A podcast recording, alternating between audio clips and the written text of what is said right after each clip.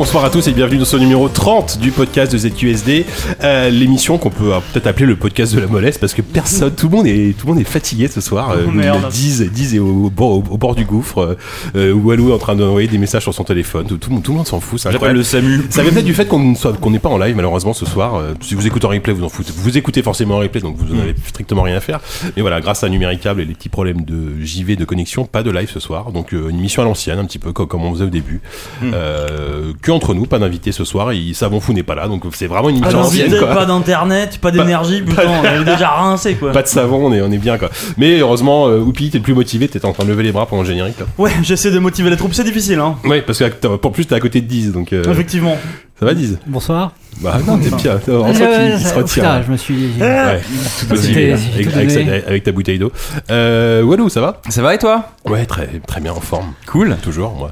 Force Rose, bonsoir. Bonsoir. J'ai failli t'appeler par ton prénom, c'est ridicule. Bah, Alors en personne ne sait comment tu t'appelles en, En plus. même temps, c'est ridicule, puisqu'au bout, on sait très bien qu'au bout de 20 minutes d'émission, ça peut être déjà tous par nos prénoms. Non, non, on fait attention maintenant, je trouve. euh, ça, ça va, Mathieu? Oui, ça va.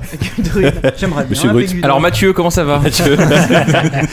Et euh, Yannou nous nous accompagne C'est ce le seul soir. qu'on a jamais appelé comme ça. en Oui, fait. c'est vrai que même moi, c'est pas- je le connais depuis comme Oui, des oui. années, je l'ai Ah, jamais Mathieu Même dans la vie privée, Ça s'en fait un choc à chaque fois que hein. j'entends ça fait bizarre. Mathieu. Euh, alors ce soir, bah, c'est le numéro 30, hein, donc euh, numéro anniversaire, mais on s'en fiche. On s'en. C'est déprimant comme d'avoir 30 ans. La trentaine les mecs, C'est l'âge de, raison, la maturité, tout ça quoi. Euh, on va faire une émission fort classique, on va faire nos actus comme d'habitude. Euh, on va parler en preview, on va parler en preview. 14 ans, JK. on va parler en preview de Rise of the Tomb, Tomb Raider. Euh, disais- on en parlera en français. Disais moi-même avant pu y jouer euh, bah, pendant à peu près 3 heures. On a fait on a fait le début du jeu, donc on va vous en parler. Ensuite, on va faire un petit dossier. On s'est dit tiens, euh, c'est un peu en ce moment. Il y a eu des 25 ans de Monkey Island. euh, il y a pas mal de jeux d'aventure qui sortent. euh, Il y en a des- plein. du Côté voilà, on s'est dit pourquoi pas faire un dossier sur les jeux d'aventure. Bien sûr. Donc on va parler à la fois de rapidement, je pense, de l'historique du genre. On va revenir un peu sur les premiers, tout premiers jeux d'aventure et euh, surtout parler aujourd'hui. euh, Qu'est-ce qu'il y a comme jeu d'aventure On va causer de ce qui Euh, se passe. Voilà, Oupi va, va, va être un peu le- la caution, la caution euh, Ah intellectuelle bon de, de ce merde, dossier. on est foutus les mecs. Euh, ensuite, le quiz euh, à l'absence de savant fou. Euh, Walou reprend la main. Mhm. T'es, non, un indice, quelque chose Non, pas d'indice. Pas d'indice, merci. Euh, Bah, c'est déjà un- presque un indice, on peut dire ça. Euh, ensuite, en critique, nous ferons. euh, alors, on s'est décidé encore dernièrement parce qu'il y a eu des débats. On va faire Mad Max, on va faire Dropsy et on va faire Soma. Euh, ça va être bien. Ouais.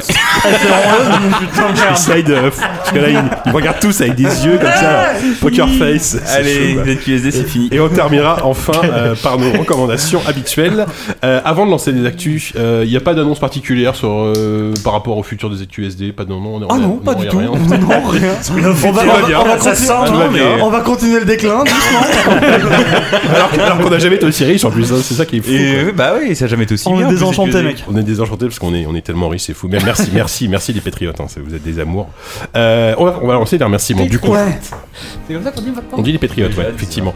Euh, petite dédicace à Cassim du podcast Lifestyle qui nous dit soutien évident pour un podcast qui me fait rire et, proba- et probablement passer pour un fou dans le métro. Ouais, pas ce numéro-là, je pense. Jamais, as- jamais assez long, euh, jamais assez long, oui, comme l'habite à Jika, évidemment, et toujours de très bonnes critiques et bien argumentées. Comme l'habit à JK On remercie Uri Hakim qui nous dit, alors c'est un peu long, je vais raccourcir, juste une petite dé- dédicace au cagoule et surtout à son gourou Tite.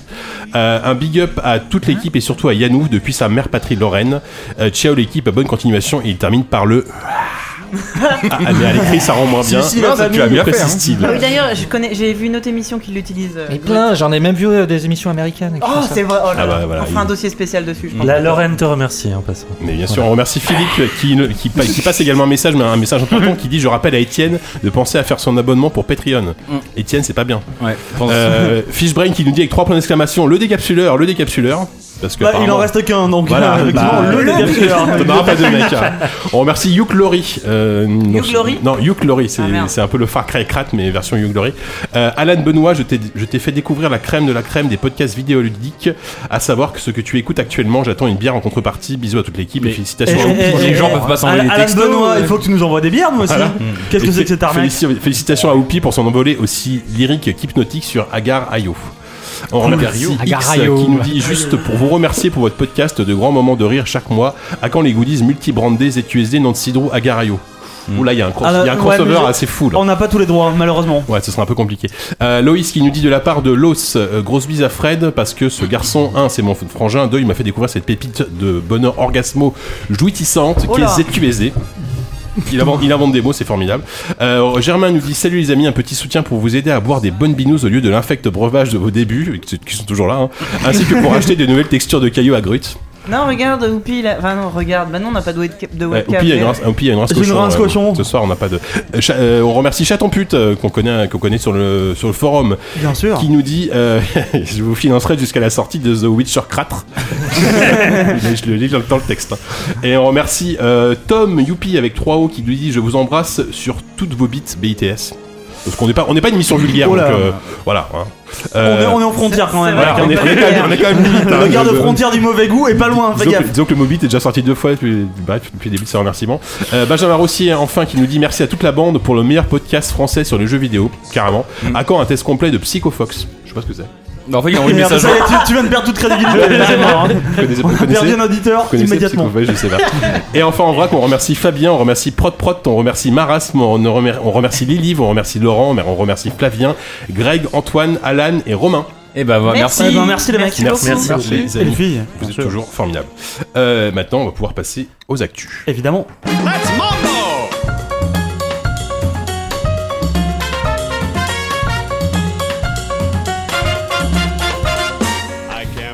À toi d'ouvrir. Alors moi, pour être tout à fait franc, vu qu'on n'avait pas d'internet, j'étais un peu mou de l'actualité, comme tout le monde est un peu mou. Et j'ai envie de vous poser. Déjà, le mois dernier, je tiens à préciser que Diz est passé légendaire sur Hearthstone. Alors c'est une, c'est une micro-actu, hein. Oui. C'est une micro-actu, mais je tenais quand même à le souligner. Voilà, euh, c'était D'ailleurs, l'époque où, il- euh, c'était l'époque où il avait encore de la joie de vivre Voilà. et un peu de skill à partager avec le monde. Sinon, il y a aussi plein de gens qui essaient de faire des choses incroyables, notamment, notamment. Sur Twitch. Vous savez quel jeu on peut finir en 43 heures, Ah non, oui. en 43 jours, 8 heures, 13 crois minutes savoir. et 49 secondes Dark Souls. Dark Souls précisément. Les mecs ont essayé de finir. Alors bon, euh, on connaissait déjà la mode. Il y a eu tout. Il y a eu Twitch Plays Pokémon. Il y a eu, euh, je sais plus ce qu'il y avait eu après, mais il y en avait eu Il y a Fallout millions. 3 aussi en ce moment. Bien sûr, il y avait même des poissons qui jouaient à Street Fighter, tout ça. Bon, Ouais. ça on a commencé à le voir. Mais seulement, nul. on se dit que oui, c'était pas seulement naze effectivement. Ils étaient nuls, Mais- ils étaient nuls les poissons. Les Ils poissons, étaient les poissons étaient nuls, mais ça faisait un joli fond d'écran. C'est-à-dire qu'à la fois il y a des poissons et en même temps il y a un match minable. Il y avait un côté un peu hypnotique que je trouvais assez fascinant. Là, c'était quand même, je veux dire, en termes de, euh, en termes de jeu comme ça participatif. De tous les jeux qui se prêtent pas à ça, je pense que Dark Souls il arrivait un peu en haut. Il y a quand même des mecs qui se sont dit on va le faire. Il y a des mecs, c'est encore plus surprenant, qui y ont joué et qui ont fini par finir le jeu. Alors à la, Pour à la 43 décharge- jours. Non, mais il se dit c'est impossible. En 43 Tu dis, jours. Là-bas, c'est impossible. en 43 jours, nonobstant, il n'y serait jamais arrivé. Je- Il n'aurait jamais fini. À mon avis, le premier boss, j'ai pas suivi tout le déroulé. S'il faut, ils ont réussi à le battre à la loyale, admettons. Mais euh, ils ont fini par faire de Dark Souls pour pouvoir le finir un jeu tour par tour. C'est-à-dire que le jeu se fout sur pause et que t'es obligé de donner des commandes, des inputs pendant machin. Et ça, ça me surprend toujours. Est-ce que les mecs sont vraiment prêts dans un jeu aussi rapide que ça à attendre 5 secondes pour dire allez mec, fais un pas. Allez mec, refais un pas. C'est complètement Et euh, fou. tu quoi. donnes- je sais pas. Donc ça a pris un temps infini, mais les mecs ont fini par terminer le jeu. Je trouve ça quelque part à la fois admirable et à la fois terriblement vain. voilà. C'est Ah, oui. c'est comme ça, mais c'est enfin, c'est vrai qu'effectivement, moi, enfin, moi, quand j'ai vu ça, je me suis dit jamais ils vont y arriver, quoi. Ouais. Jamais, jamais finir en jeu. Et puis en fait, euh, Finalement, tu t'y es mis et puis 10 jours après, t'es pas encore là. quoi. moi, je fais Dix jours après, ils ont fini le jeu grâce à toi, JK. Déjà, moi, je finis pas Dark Souls en 43 jours tout seul, donc, euh, Ouais. donc euh, putain, c'est impressionnant. Je pense qu'en en ce temps-là, euh, à mon avis, Ella Jazz a dû le finir 628 fois, à peu près. À peu près, c'est possible. Voilà. Merci, Oupi. Euh, Walou. Euh, alors d'abord, euh, je voudrais euh, souligner. Alors je sais pas, en fait, j'ai deux petites actus, je sais pas par laquelle commencer. Je, commence, je signale juste un truc que j'ai vu juste avant le podcast. C'est l'annonce de The Beginner's Guide, qui est le nouveau jeu du créateur de Stanley Parable, qui a été annoncé, Ah. qui sort apparemment genre euh, dans deux jours. Et, euh, et, euh, et, euh, tout ce qu'on a vu pour l'instant, c'est trois screens assez étranges d'architecture euh, quasi Minecraftienne, très euh, ou alors c'est du du du du, du brutisme euh, arché arché. Je trouve mais bon, je peux plus. Putain, mais c'est fini. Oh là là. C'est le bordel total en tout cas. C'est ça que bordel je- total. c'est architecturalement Voilà. parlant. Là, on comprend. Et euh, Est-ce que ça a l'air de déglinguer? Et on sait, ça, bah, on sait, on sait, il est trop tôt pour dire si ça a l'air de déglinguer malheureusement. Euh, mais ça va être intéressant parce que Stanley Parable c'est quand même un de nos jeux préférés dont on avait parlé dans un des tout premiers, si ce n'est le premier CQSD, enfin en tout cas un des premiers. Et c'était un jeu tout à fait fascinant. On savait que le créateur était un peu complètement était en dépression depuis la sortie du jeu, un peu dépassé par le succès de, de son, de son bébé. Et euh, là, sans crier gare, il sort direct, il sort, il sort le, un nouveau jeu. Ça, c'est très chouette et on, je peux pas en dire plus parce que j'en sais pas plus. Donc, je vais continuer avec une deuxième actu très rapide pour dire qu'est-ce qu'il y a, j'ai quatre Le temps nom, le nom, c'est quoi le nom? The Beginner's Guide, le, The Beginner's Guide. le guide du débutant. Merci. Euh, et sinon, c'est juste, je veux souligner euh, à nos amis bretons qui écouteraient difficilement ce podcast parce qu'ils parleraient mal français, que qu'ils se rassurent, ils pourraient enfin des jeux pour eux. hein. Heureusement qu'il y a des jeux, il y a, enfin enfin il y a des jeux pour eux. Il y a euh, Stereden qui est un jeu, euh, un shooter euh, breton, enfin français. Génial. Raiden, un shooter Ça marche breton. en Je pense que tu, tu peux t'arrêter shooter, là, ou- quoi. Et euh, Ah non, mais c'est chouette en plus. et, Enfin, euh, essayé, qui est sorti, qui est sorti il y a 2-3 jours là, euh, et qui est sorti en, en breton. Il est disponible en français, en anglais et d'autres langues, et notamment en breton. Et donc euh, voilà, si, si vous en avez marre de jouer dans, en français et qu'enfin vous voulez comprendre un peu, parce que encore une fois, si vous êtes breton de langue maternelle, Encore une fois, dans le cadre d'un shoot'em up, ça change quoi que le jeu soit en breton bah les menus, Est-ce que, tout ça. est-ce que les avions tirent en breton aussi Je- je- je- non, mais c'est les menus, c'est les high scores, Voilà, euh, ouais. tout ça. Enfin, c'est vachement Ok. C'est utile. Qui je a joué, euh, savoir comment on dit high score en breton. On dit, euh, je sais, peux pas te dire. J'avoue que j'ai pas appris euh, le- les jeux d'arcade. en Ouais, T'es pas un vrai, quoi, en fait. Je suis pas un vrai, tout à fait. Mais euh, voilà, je trouve ça bien. Ah, par contre, ils ont dû, ils ont dû feinter parce que Steam n'a- pas le support euh, breton nativement. vrai. Tu peux pas, Tout tu peux pas régler dans les langues, par exemple, que tu veux le jeu par défaut en breton, donc il faut aller euh, trifouiller dans les menus. mais c'est bel et bien possible. Et euh, je pense que ces gens-là, en tout cas, moi, je, s'ils étaient prêts à le faire, je militerais avec eux pour euh, Désenclaver la langue bretonne pour un Steam en breton, tout simplement. ouais. Tout simplement, un bon Mm. vieux style en breton. Et tu, t'y- donc, Yannou, toi, tu y as joué un petit peu? Oui, En euh, français ou en, de- Non, ouais, en français. Je savais pas que c'était en lorrain? En galop. Euh, j'ai fait deux, deux niveaux, je trouve ça très très chouette quoi. Mais c'est un c'est un- ouais, un euh, euh, en pixel art, euh, voilà. Euh, Mais qui, qui s'annonce euh, hyper hyper classique dans, dans, dans l'esprit, mais hyper euh, efficace aussi d'un d'un autre côté quoi. Mm, Tu sens que c'est fait par des fans, mais des fans experts.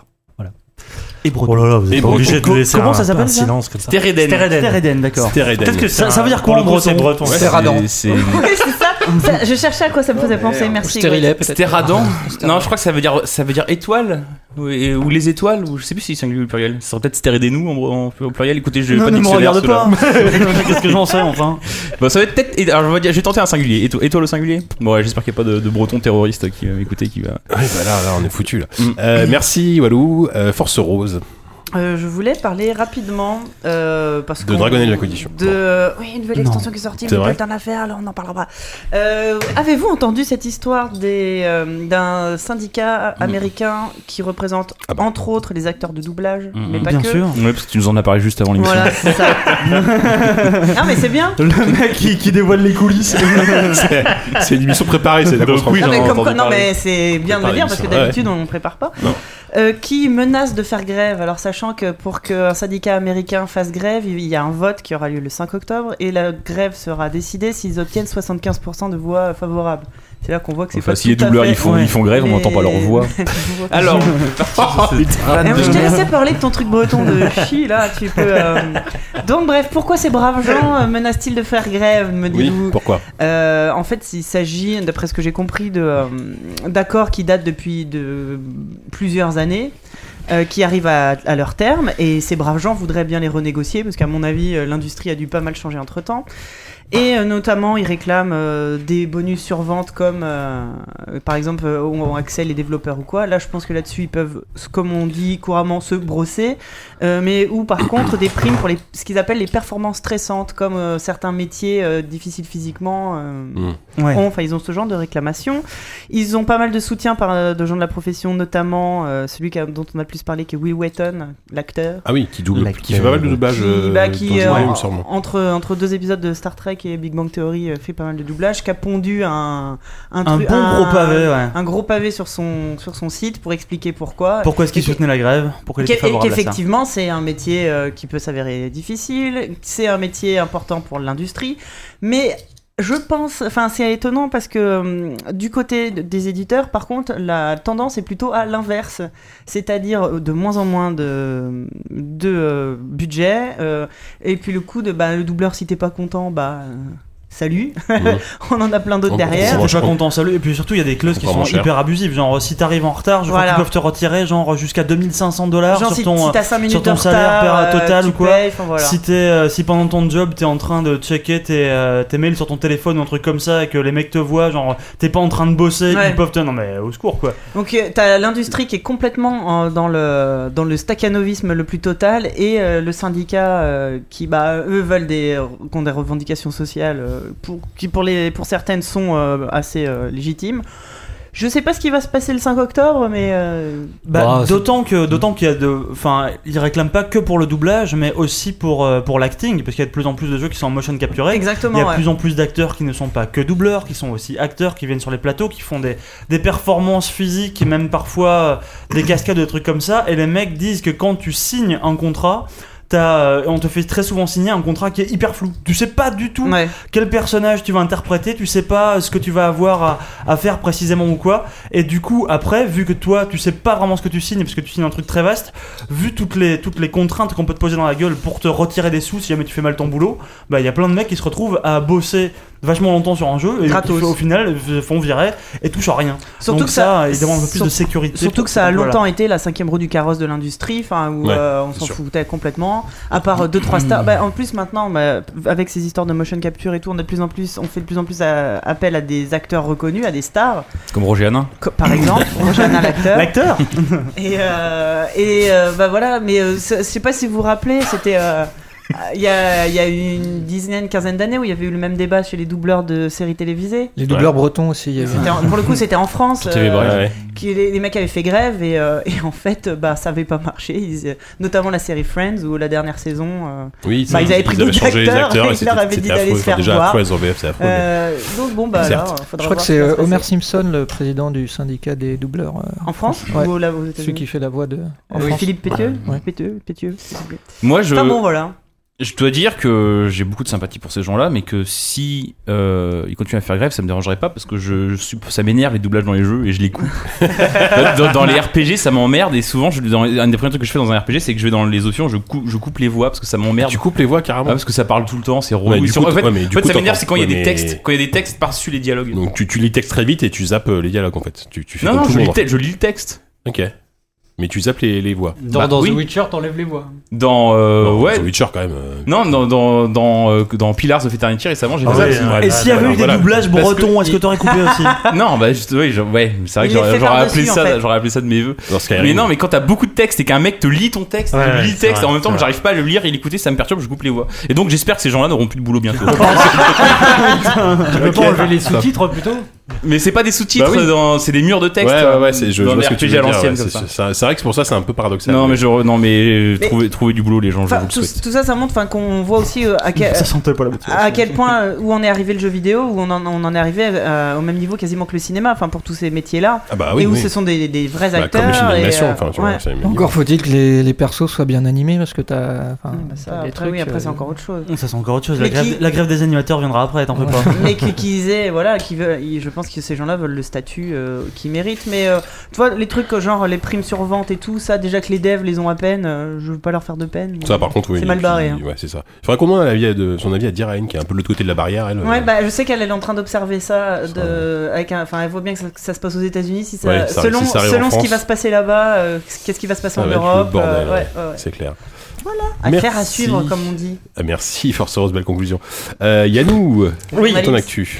Euh, ben, euh, c'était euh, rapide et euh, pour le coup une bonne nouvelle euh, pour. euh, Le Allez. breton, Raviver c'était les pour changer, c'était une bonne Enfin, ça, me ravit que moi. à Non, mon avis. un grand soleil D'habitude, sur tu nous parles de- Paris. d'habitude, tu me parles de fermeture de studio, choses comme ça. Ouais, donc, c'est vrai. Et là, pour le coup, je vais, non, j'ai envie de parler d'un studio qui va plutôt très bien. C'est l'Ariane Studio, donc euh, euh, qui est constitué essentiellement de flamands, hein, euh, Oui. situé en Belgique, euh, et qui est à l'origine de la série Divinity et notamment euh, de l'excellent jeu qui est sorti l'année dernière, Original Sin, et donc euh, qui avait été euh, lancé, euh, enfin aidé par une campagne Kickstarter. Et là, ils ont recommencé euh, la démarche.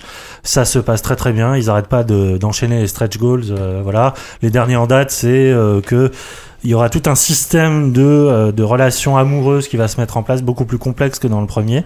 Et surtout, la- ce, ce qui m'a encore plus réjoui cette semaine, c'est d'apprendre que euh, il y avait un nouveau venu dans l'équipe qui n'est autre que Chris Avalon. Chris Avalon Ouais. qui est donc quitté euh, euh, euh, Obsidian. Pardon, euh, le- en juin dernier, je crois, après avoir bossé sur Pillars of Eternity.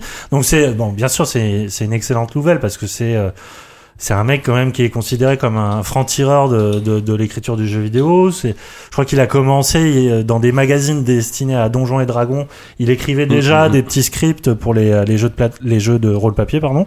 Et euh, il est rentré dans les années 90 à Black Isle. Euh, il s'est fait connaître sur Fallout 2, bah, et surtout Planet Skate Torment. Je crois que c'est son son œuvre un peu, son opus magnum.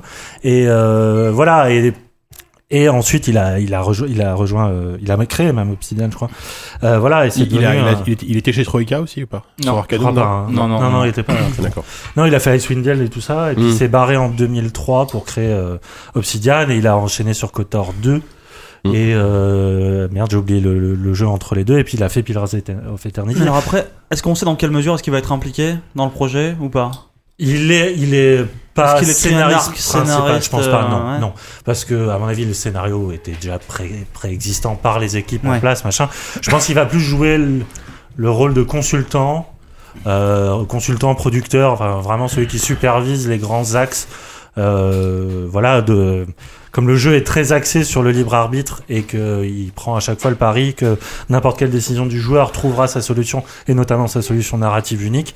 Euh, voilà, je pense qu'un qu'un mec comme ça qui a apporté euh, une certaine maturité, même s'il n'est pas le seul dans, dans le, le RPG un peu occidental, ça peut euh, ça peut que faire du bien à un jeu qui était excellent en soi et qui j'imagine sera tout aussi excellent dans sa Oui, suite. a priori, puis en plus, ils ont, ils ont cartonné leur Kickstarter, là. Ouais, ouais, ouais. Ils sont Ils sont à plus de 1,5 million ou Ouais, voire ouais, 2 millions, je crois. Là, là, l'Ariane, ils ont, ça, ils ont pris Ils ont le vent en poupe, Ils ont le vent en poupe, ouais. Je sais enfin, plus ce qu'ils demandaient au début, mais je crois qu'ils ont eu leur Kickstarter en 12 heures. Ils, ils comme ça, 500 000 c'était- dollars, je crois, ouais. quelque chose comme ça. Ouais, ouais. c'est- Et Chris Avellone, maintenant, il est sur tous les Kickstarter du monde. C'est-à-dire que maintenant, tu fais un Kickstarter, Chris Avellone, c'est quasiment un pack en fait. Oui, il il est- sert un euh, truc, il t'offre. Ah, mais ouais, t'as raison, il est aussi sur Torment ou euh, quelque chose comme ça. Ouais, il est sur un autre truc. euh, hein. je crois qu'il a fait la version. Je confonds peut-être, hein, mais je crois qu'il a fait la version deluxe de FTL. Il a fait plein de Ah jeux oui, oui. euh, Kickstarter. normalement, tu fais un. Je dis, littéralement, aujourd'hui, tu fais un Kickstarter dès que t'as 10 balles, t'as Chris Avellone qui débarque. Il vient sur ZQSD dès qu'on aura 1000 dollars sur le Patreon. Il va- Il va nous écrire une chronique sur ZQSD. Il va écrire les dossiers. Putain, On pourra faire un jeu de rôle, un jeu de rôle Il serait, il serait temps qu'un mec écrive les dossiers, putain. tu m'étonnes. Non, il pourra inventer un jeu de rôle ZQSD, tu vois, avec. euh, Alors, ça serait bien, ça, avec des classes de personnages. Euh, non, je crois que ça sera pas bien. Ça serait- oh, je sais pas, faut voir. Euh, ça ressemble peut-être à South Park, le, le RPG, fait Ah, par Obsidian, développé par Obsidian, effectivement. euh, tu as terminé, Yannou? Tout à fait. Ok, alors moi je vais vous parler un petit peu de réalité virtuelle. Ah Voilà. non, non, bon, bref, euh, ça faisait longtemps, non, ça fait longtemps que j'en ai pas parlé quand même. Bah, ça, Excusez-moi. oui, parce que ça fait deux semaines qu'on n'a pas enregistré. non, non, non, non, c'est faux, c'est faux. Non, les, alors, les pour- écoutes pas, JK. Pour le coup, il y avait euh, la conférence Oculus Connect euh, la semaine dernière, qui c'était la deuxième conférence. Donc, bah, Oculus Connect, comme son comme son nom l'indique, ça c'est tenu par Oculus, donc pour présenter toutes les toutes les futures euh, po- possibilités du Rift, hein, le, le fameux cas de réalité virtuelle. Je vais pas vous le vous refaire l'histoire. Euh, là, pour le coup, Par alors, non. déjà, je, vais vous calmer tout de suite. Il y a eu ni prix, il y a, il y a eu ni prix ni il y a eu ni prix ni date de sortie annoncée pour le Rift. Euh, c'est toujours prévu pour le premier trimestre 2016. Un prix. Ça veut dire Qu'est-ce qui se passe mais à chaque fois, il se moque de moi quand je parle de virtuelle Force Rose et de moi là, parce que voilà. Non, par contre, ce qui est, ce qui est rigolo, c'est que alors, ce qui, ce qui montre quand même que la réalité virtuelle, ça va coûter un bras, euh, parce qu'il y a quand même euh, Alienware Asus- et Asus et Dell qui ont fait une sorte de deal avec Oculus pour créer des PC Oculus Ready. Donc des configs qui sont, euh, on va dire, euh, certifiés. Tu peux mettre ton PC directement sur ton crâne, ça, sur ton casque. Non, mais non, il est con, c'est pas vrai. Tu vas te retrouver la gueule dans des espèces de photomatons. ça va être incroyable. Tais-toi, tais-toi, Ah, vilaine bête. Mais non, pas du tout. Non, c'est c'est des PC qui au niveau. euh, Oh, on a jamais aussi bien parlé de la réalité virtuelle. hein. Ah, euh, bien sûr. qui au niveau config sont assez c'est bien moi ça fait rire 10 tu vois le- euh, ça à 10 euh, qui au niveau config sont assez assez costauds pour faire tourner euh, les, les jeux Oculus c'est quand, c'est quand même des configs à 1000 dollars. Donc euh, et Ah ju- oui. juste la tour. Donc le problème c'est que ça encore une fois ça montre que bah, la VR c'est bien mais la VR ça va être un truc de bourgeois en tout cas au début Euh, à côté de ça, il y a quand même eu un effort. Il y a euh, Samsung qui a annoncé que son casque développé en partenariat avec Oculus allait euh, passer à 99 dollars, donc ce qui quand même déjà commence à être intéressant. D'aut- D'autant plus que c'est quand même un, plutôt un bon casque. Mais à part ça, il y a eu, il y a eu notamment un jeu qui s'appelait Bullet Train, qui a été annoncé, qui a, un, qui est une sorte de FPS. Je sais pas si vous avez vu la, les vidéos. Je pense pas. Vous en foutez complètement. C'est une force. Ça, en fait, ça m'a vague- vaguement fait penser à Super Hot. Walou, comme tu reviens là, ça va peut-être t'intéresser. Euh, En fait, c'est un jeu de, c'est un, FPS qui se joue avec, avec, avec les deux petits accessoires qu'on aura le Oculus Touch euh, qui sortira après le casque pour le coup donc qui va permettre de modéliser tes mains dans l'environnement et tu- Perdu. moi. Ça m'intéresse plus, ça y est. non mais par contre c'est un FPS qui joue beaucoup sur le bullet, sur l'idée du bullet time avec un, un environnement assez stylisé c'est pour ça que ça me fait penser un peu Super Hot mais je pense que ce sera moins brillant en termes de mécanique que Super Hot Euh, clairement ils ont annoncé aussi ça peut-être que ça pourrait euh, faire décoller la VR auprès du grand public euh, que Minecraft euh, sous Windows 10 sera euh, de base dès la sortie du Rift euh, compatible Oculus Rift Ouais. Euh, alors je pense que ça va créer une génération de mômes Ça a été complètement annoncé par Carmax. hein. Mais en même temps, Minecraft sur Allez. Oculus Rift ça s'appelle pas les Lego. Ouais, mais là, disons qu'il y a eu un deal euh, officiel. euh, Microsoft a confirmé que Mhm. Ouais, dès, sûr, euh, ouais. dès la sortie du Rift, il y aura du Minecraft en, en VR, quoi. En veux-tu, en voilà. En veux-tu, en voilà. Donc là, c'est là typiquement, c'est peut-être le genre de, de jeu qui pourra peut-être porter un peu la, la VR, parce que pour le moment, euh, encore une fois, à ce moment-là, c'est Valkyrie, c'est des FPS. euh, Il y c'est a toi, JK. C'est toi qui la moi, porte. mais il y a moi, non mais, non, mais moi, À vous de. Non, mais voilà, on, se- moque, je suis soi-disant l'espèce de, gourou de la VR. Du tout. mais non, mais, Gourou, mais justement, On t'enflamme pas.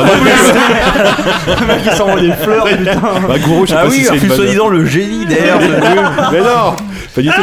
Mais justement, justement, je, je commence un petit peu à, à, À en revenir, quoi. à- ouais, pas, pas en revenir. Ah, tout ça pour ça, quoi. Tout ça, putain, le, le camouflet. le camouflet. Finalement, j'ai essayé et c'est nul. Ça marche pas.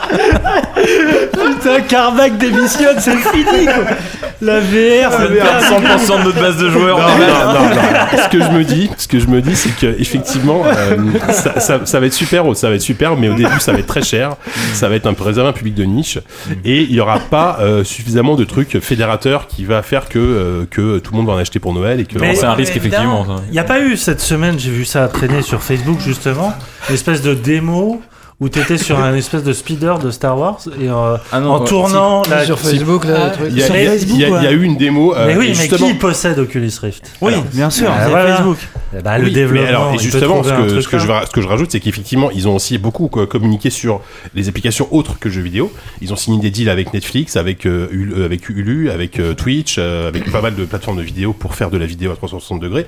Et il y a eu cette fameuse vidéo sur YouTube, euh, qui est en fait une vidéo à 360 degrés où tu es dans un speeder de, de, de- de- dans, dans l'environnement de l'épisode 7 et c'est de la vidéo mais alors je l'ai pas essayé en VR mais c'est vrai que tu, tu peux tu peux lancer ta vidéo sur YouTube C'est sur et- YouTube ou Facebook? J'ai pas compris du coup. Euh, Moi, je l'ai- Sur Facebook, Facebook, Facebook, Facebook, pardon. Sur Facebook pardon c'est Ah ouais, ouais, Facebook. pardon Tu peux faire le tour, tu Voilà, peux et, voilà, Ouais, et, j'ai et- vu. et- et quand, quand t'as un casque de VR, tu peux regarder ta vidéo Ah, en ça sent 360 degrés. vraiment le prototype. Mais ça, qui est pour, fait pour- le coup, moi, ce que je trouve le plus impressionnant finalement aujourd'hui, c'est même pas forcément le jeu vidéo, c'est les vidéos à 360 degrés. C'est extrêmement quand impressionnant. les pornos sur Facebook? Mais ça, ils- ah oui, pas, pas sur Facebook, mais le, porno Oh, sur mamie, arrête là. Vieux existe déjà. Le porno en VR existe déjà et je, je, je n'ai pas essayé, mais je pense que c'est très impressionnant. J'ai entendu dire. Ah, Des amis m'ont des dit. amis qui m'ont dit que voilà. Ça Mais, marchait euh, drôlement bien. c'est ça. Euh, donc voilà, donc effectivement, ils, ils insistent beaucoup parce que encore une fois, c'est Facebook que pour eux, ça va au-delà du jeu vidéo. Alors pour le moment, ça reste entre guillemets de la vidéo, euh, de l'entertainment pur, etc. On n'en est pas à faire des Ah cours. oui, on euh, est- on n'est pas à faire des cours en réalité virtuelle, euh, Ou des coloscopies. des coloscopies, des choses comme ça, ouais. Donc Ouais, euh, des- voilà. des, des documentaires lourds. Enfin, Mais des mais trucs- mais mais, mais, pff, Ah oui, entre VR. Oh non, non, non, non mais- oh putain. Euh, Non, effectivement, on est dans le divertissement encore. Ah voilà, complètement. hein. Euh, donc voilà, tout ça pour dire, tout ça pour dire, c'était la, la pire, la pire actu. Je pense que d'hab- d'habitude vous pourrissez mes actus, mais alors là, je pense que ça, c'est là, c'est là, c'était la- Réjouis-toi, on est tous mieux. réveillés là. Bah, en Ouais, même temps, ouais. tu l'as pourri tout ça parce que t'as c'est un rire tellement communicatif. Ouais, c'est peut-être ça. Euh, tout ça pour dire que effectivement, euh, si la VR pour un jour euh, a un vrai succès auprès du public, Oh bah, je pense que là, on a, en tout cas, on a tout donné, nous. On a poussé dans le bon sens, hein, je crois. ce sera pas, ce sera pas euh, début 2016, même sans Ah doute pas fin 2016, ce sera pas avant 2017. euh, Ça nous laisse pas le ce temps soir, en d'en tout reparler, quoi. on aura, ouais, bon, je veux en parler, vous inquiétez pas. D'ici Ah non. 2017. euh, Allez, rendez-vous dans deux semaines. Bon, voilà. Donc euh, les actus sont terminés de la plus belle des manières, encore une fois, et on va passer à la preview. Preview.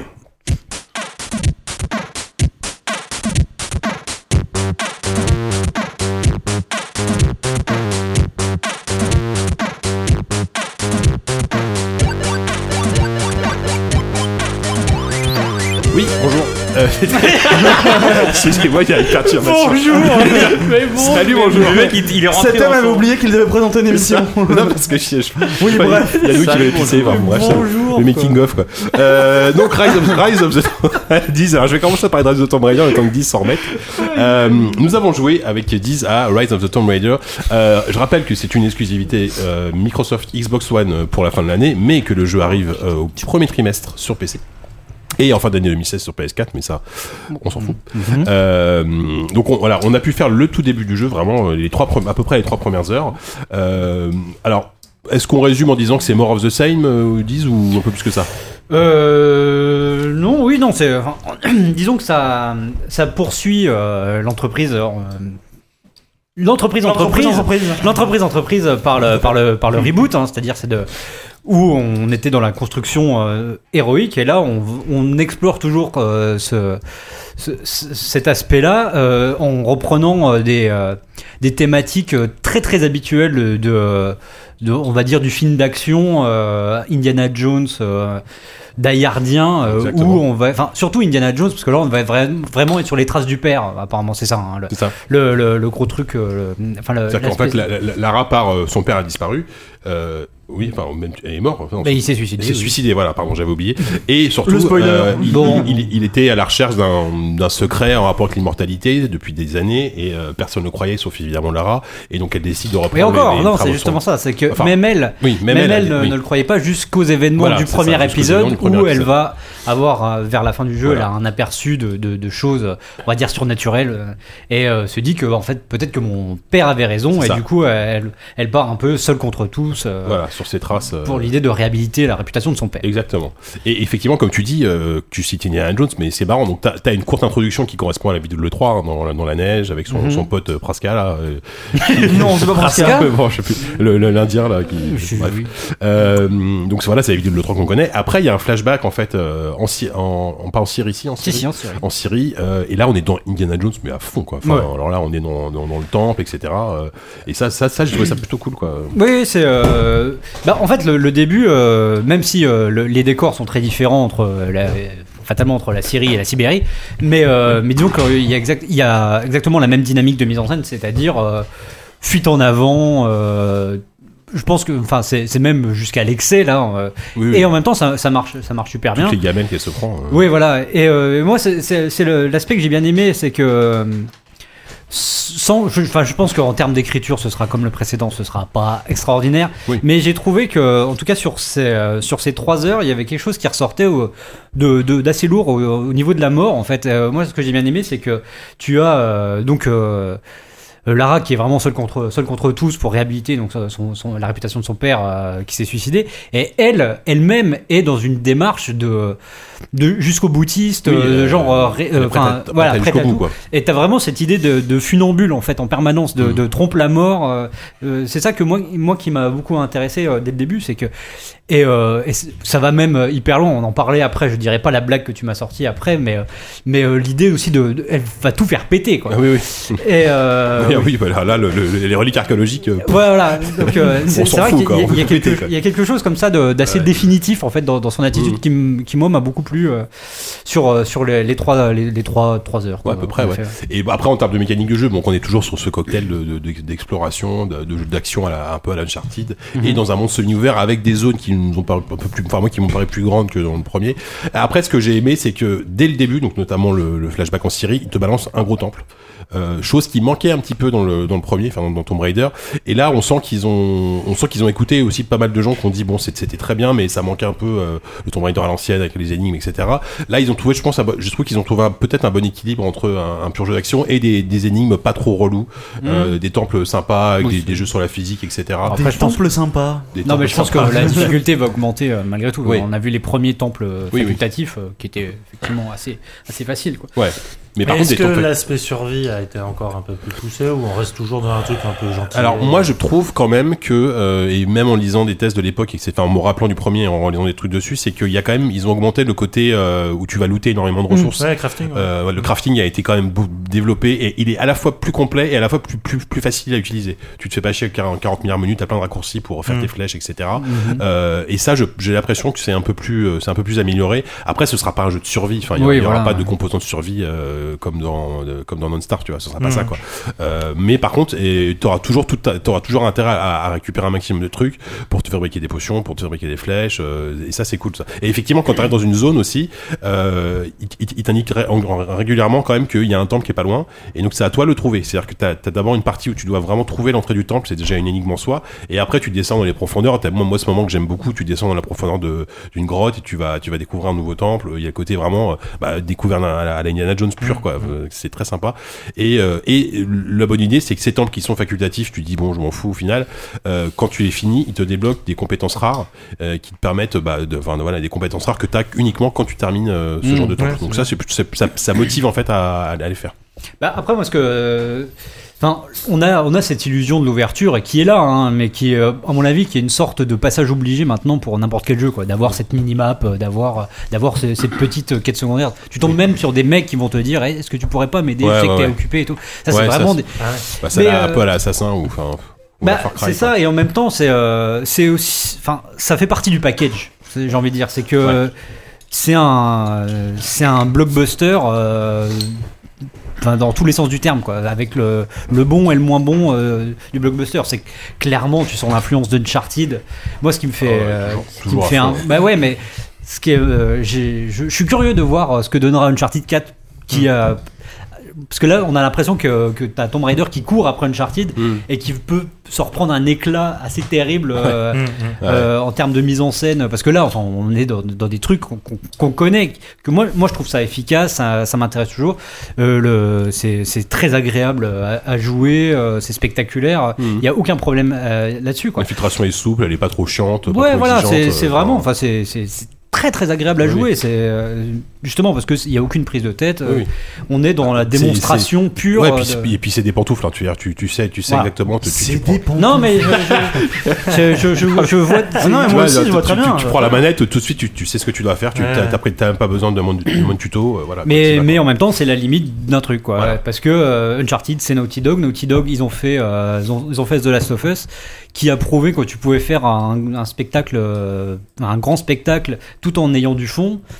Là, de ce qu'on a vu de- du scénario, ça m'a l'air pauvrissime.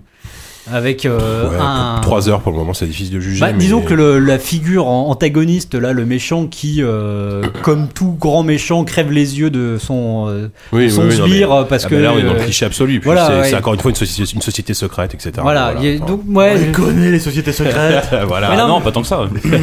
mais ça fait partie du package. Voilà, c'est Ouais. c'est ça qui est un peu, qui est un, qui est un peu regrettable, c'est que c'est un, je pense que ce sera un excellent blockbuster, mais ce sera qu'un blockbuster. Oui, et puis clairement, le, le- effectivement, la, la, petite claque qu'on s'était pris avec le premier ne sera pas là puisque euh, voilà, ça a été vraiment un reboot, euh, un excellent reboot, euh, le premier. Là, on est dans la continuité pure.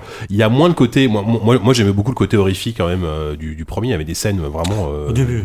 Ouais. Après, ça se dilue un peu. Ah, euh, quand, quand elle se retrouve dans les dans les sortes de- dans, dans la grotte tout en bas et avec, avec les mecs qui lui foncent dessus là un peu zombie. Euh, euh, il y avait des moments assez glauques hein, avec des cadavres partout. euh. et là, en tout cas, c'est quelque chose qu'on Ouais, a on a l'air d'être plus C'était gentil quand même. on a qu'on l'air d'être peu- plus dans les joue en toits, VR, lui, euh, donc dans, dans- un Tomb Raider, c'était surprenant de voir ça, quoi.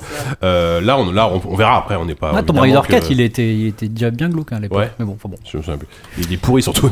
Ah, encore que le Non, 4, non, le le 4, 4, ça c'est- allait. le 4, c'est un, des meilleurs. Le 4, il, oui, le 4 était bien. Euh, voilà, donc voilà, il n'y a pas non plus 10 milliards de trucs à dire, effectivement. Euh, moi, moi, clairement, comme toi dis, je suis client à fond de ce genre de truc, donc euh, j'y jouerai même peut-être sur Xbox, tu vois. J'y peut-être même pas attendre la version PC, quoi. Putain, Je suis furieux, furieux, quoi. Il faudra quand même un jour s'arrêter Acheter une Xbox, sur la figure de l'archéologue dans la pop culture qui se balade toujours avec des flingues. Le mec, il est Ouais. censé aller chercher des trucs, ça me mec, paraît il toujours mystérieux. tout péter. Et surtout, bon. j'attends ça, moi, ça va être la, la citation au dos du jeu. ZQSD, Tomb Raider, c'est comme des pantoufles. voilà, celle-là je l'attends un peu. Ah bah, J'espère. Écoute, on, on- on va, on va essayer de vendre ça à Microsoft. Je- on va les appeler tout à l'heure. Euh, voilà, donc ça sort en novembre sur Xbox One et en premier trimestre sur PC. Et euh, on, est au moins deux à vouloir y jouer autour de cette table. C'est Ah ouais, déjà non, pas non, si mal. euh, pas Même trois. pas euh, que deux. Oui, oui, Yann, Yannou, c'est vrai que toi aussi, tu, tu Je pense qu'il y a l'attends. même d'autres personnes qui ne sont pas forcément dans cette pièce qui ont envie d'y jouer. C'est vrai, putain, c'est fou. Euh, merci, Diz. Euh, ben, c'est l'heure déjà. Tu- On fait une petite pause ou, ou pas Bon, non, Non, comment ça pas de s'appelle pause. Allez, on on, est chaud. on enchaîne. Allez, on, on passe au dossier alors. Dossier.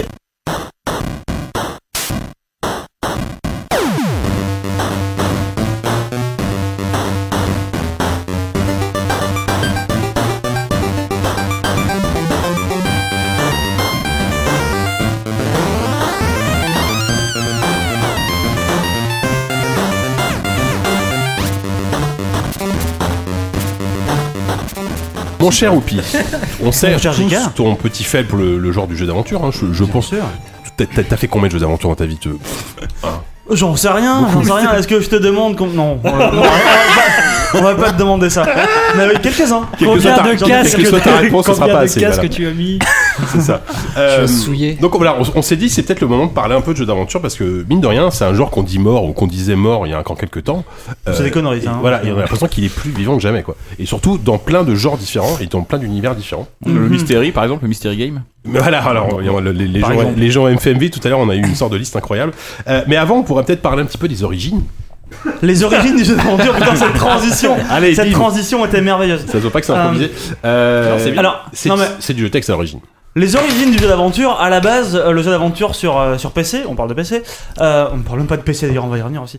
Euh, c'est euh, c'est vraiment du, euh, du livre dont vous êtes le héros quoi. C'est vous êtes dans une grotte mystérieuse, à droite de vous il y a, euh, j'en sais rien, un truc, n'importe quoi. Case de réalité Et puis, euh, virtuelle. voilà. Il y a le jeu de rôle. Le, pro- le premier, du moins, euh, j'allais dire que, que, que les gens tiennent pour un jeu d'aventure, du moins que Wikipédia considère comme étant un jeu d'aventure.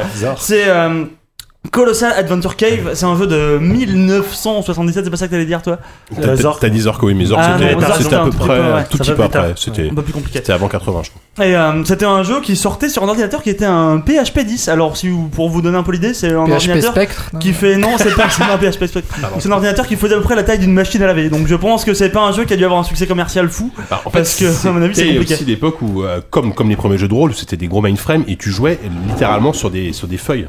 C'est-à-dire que c'est, en fait, ils t'imprimaient. Alors, en tout cas, je sais que les jeux de rôle à l'époque c'était ça, et je pense qu'il y avait une partie de jeux d'aventure c'était ça, où Oui. les mecs jouaient, euh, rentraient les instructions sur l'ordinateur et ça sortait le résultat sur une feuille de papier sur l'imprimante.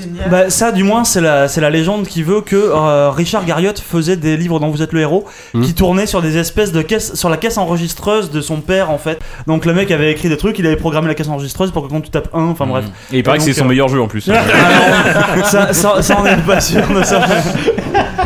Moi j'aime bien ça. Putain, elle, est bonne, elle est bonne. hein. Crachez pas, crachez sur les pompes de Richard Garriott, merde. Ah là là, Non, mais pas commencer comme ça. J'aurais j'aurais voulu la faire cette bonne.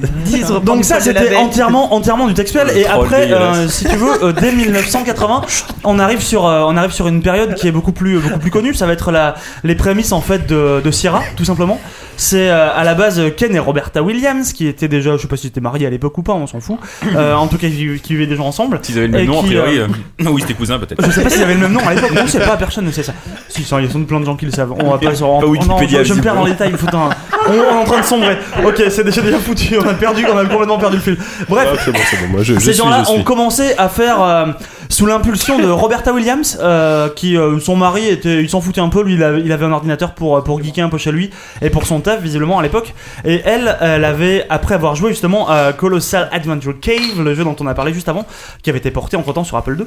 euh, elle avait envie de développer un jeu comme ça, mais avec des avec des graphismes. Et donc Ouais. ils ont fait tous les deux le premier jeu euh, d'aventure textuel mais avec des graphismes. Voilà. Voilà, Euh, ils ont fait ça, ça s'appelait Mystery House, c'était 80. un- en 1980, c'était un jeu adapté de, enfin inspiré du moins très largement des Dix Petits Nègres d'Agatha Christie, putain Mhm. c'est compliqué, je suis pas orthophoniste.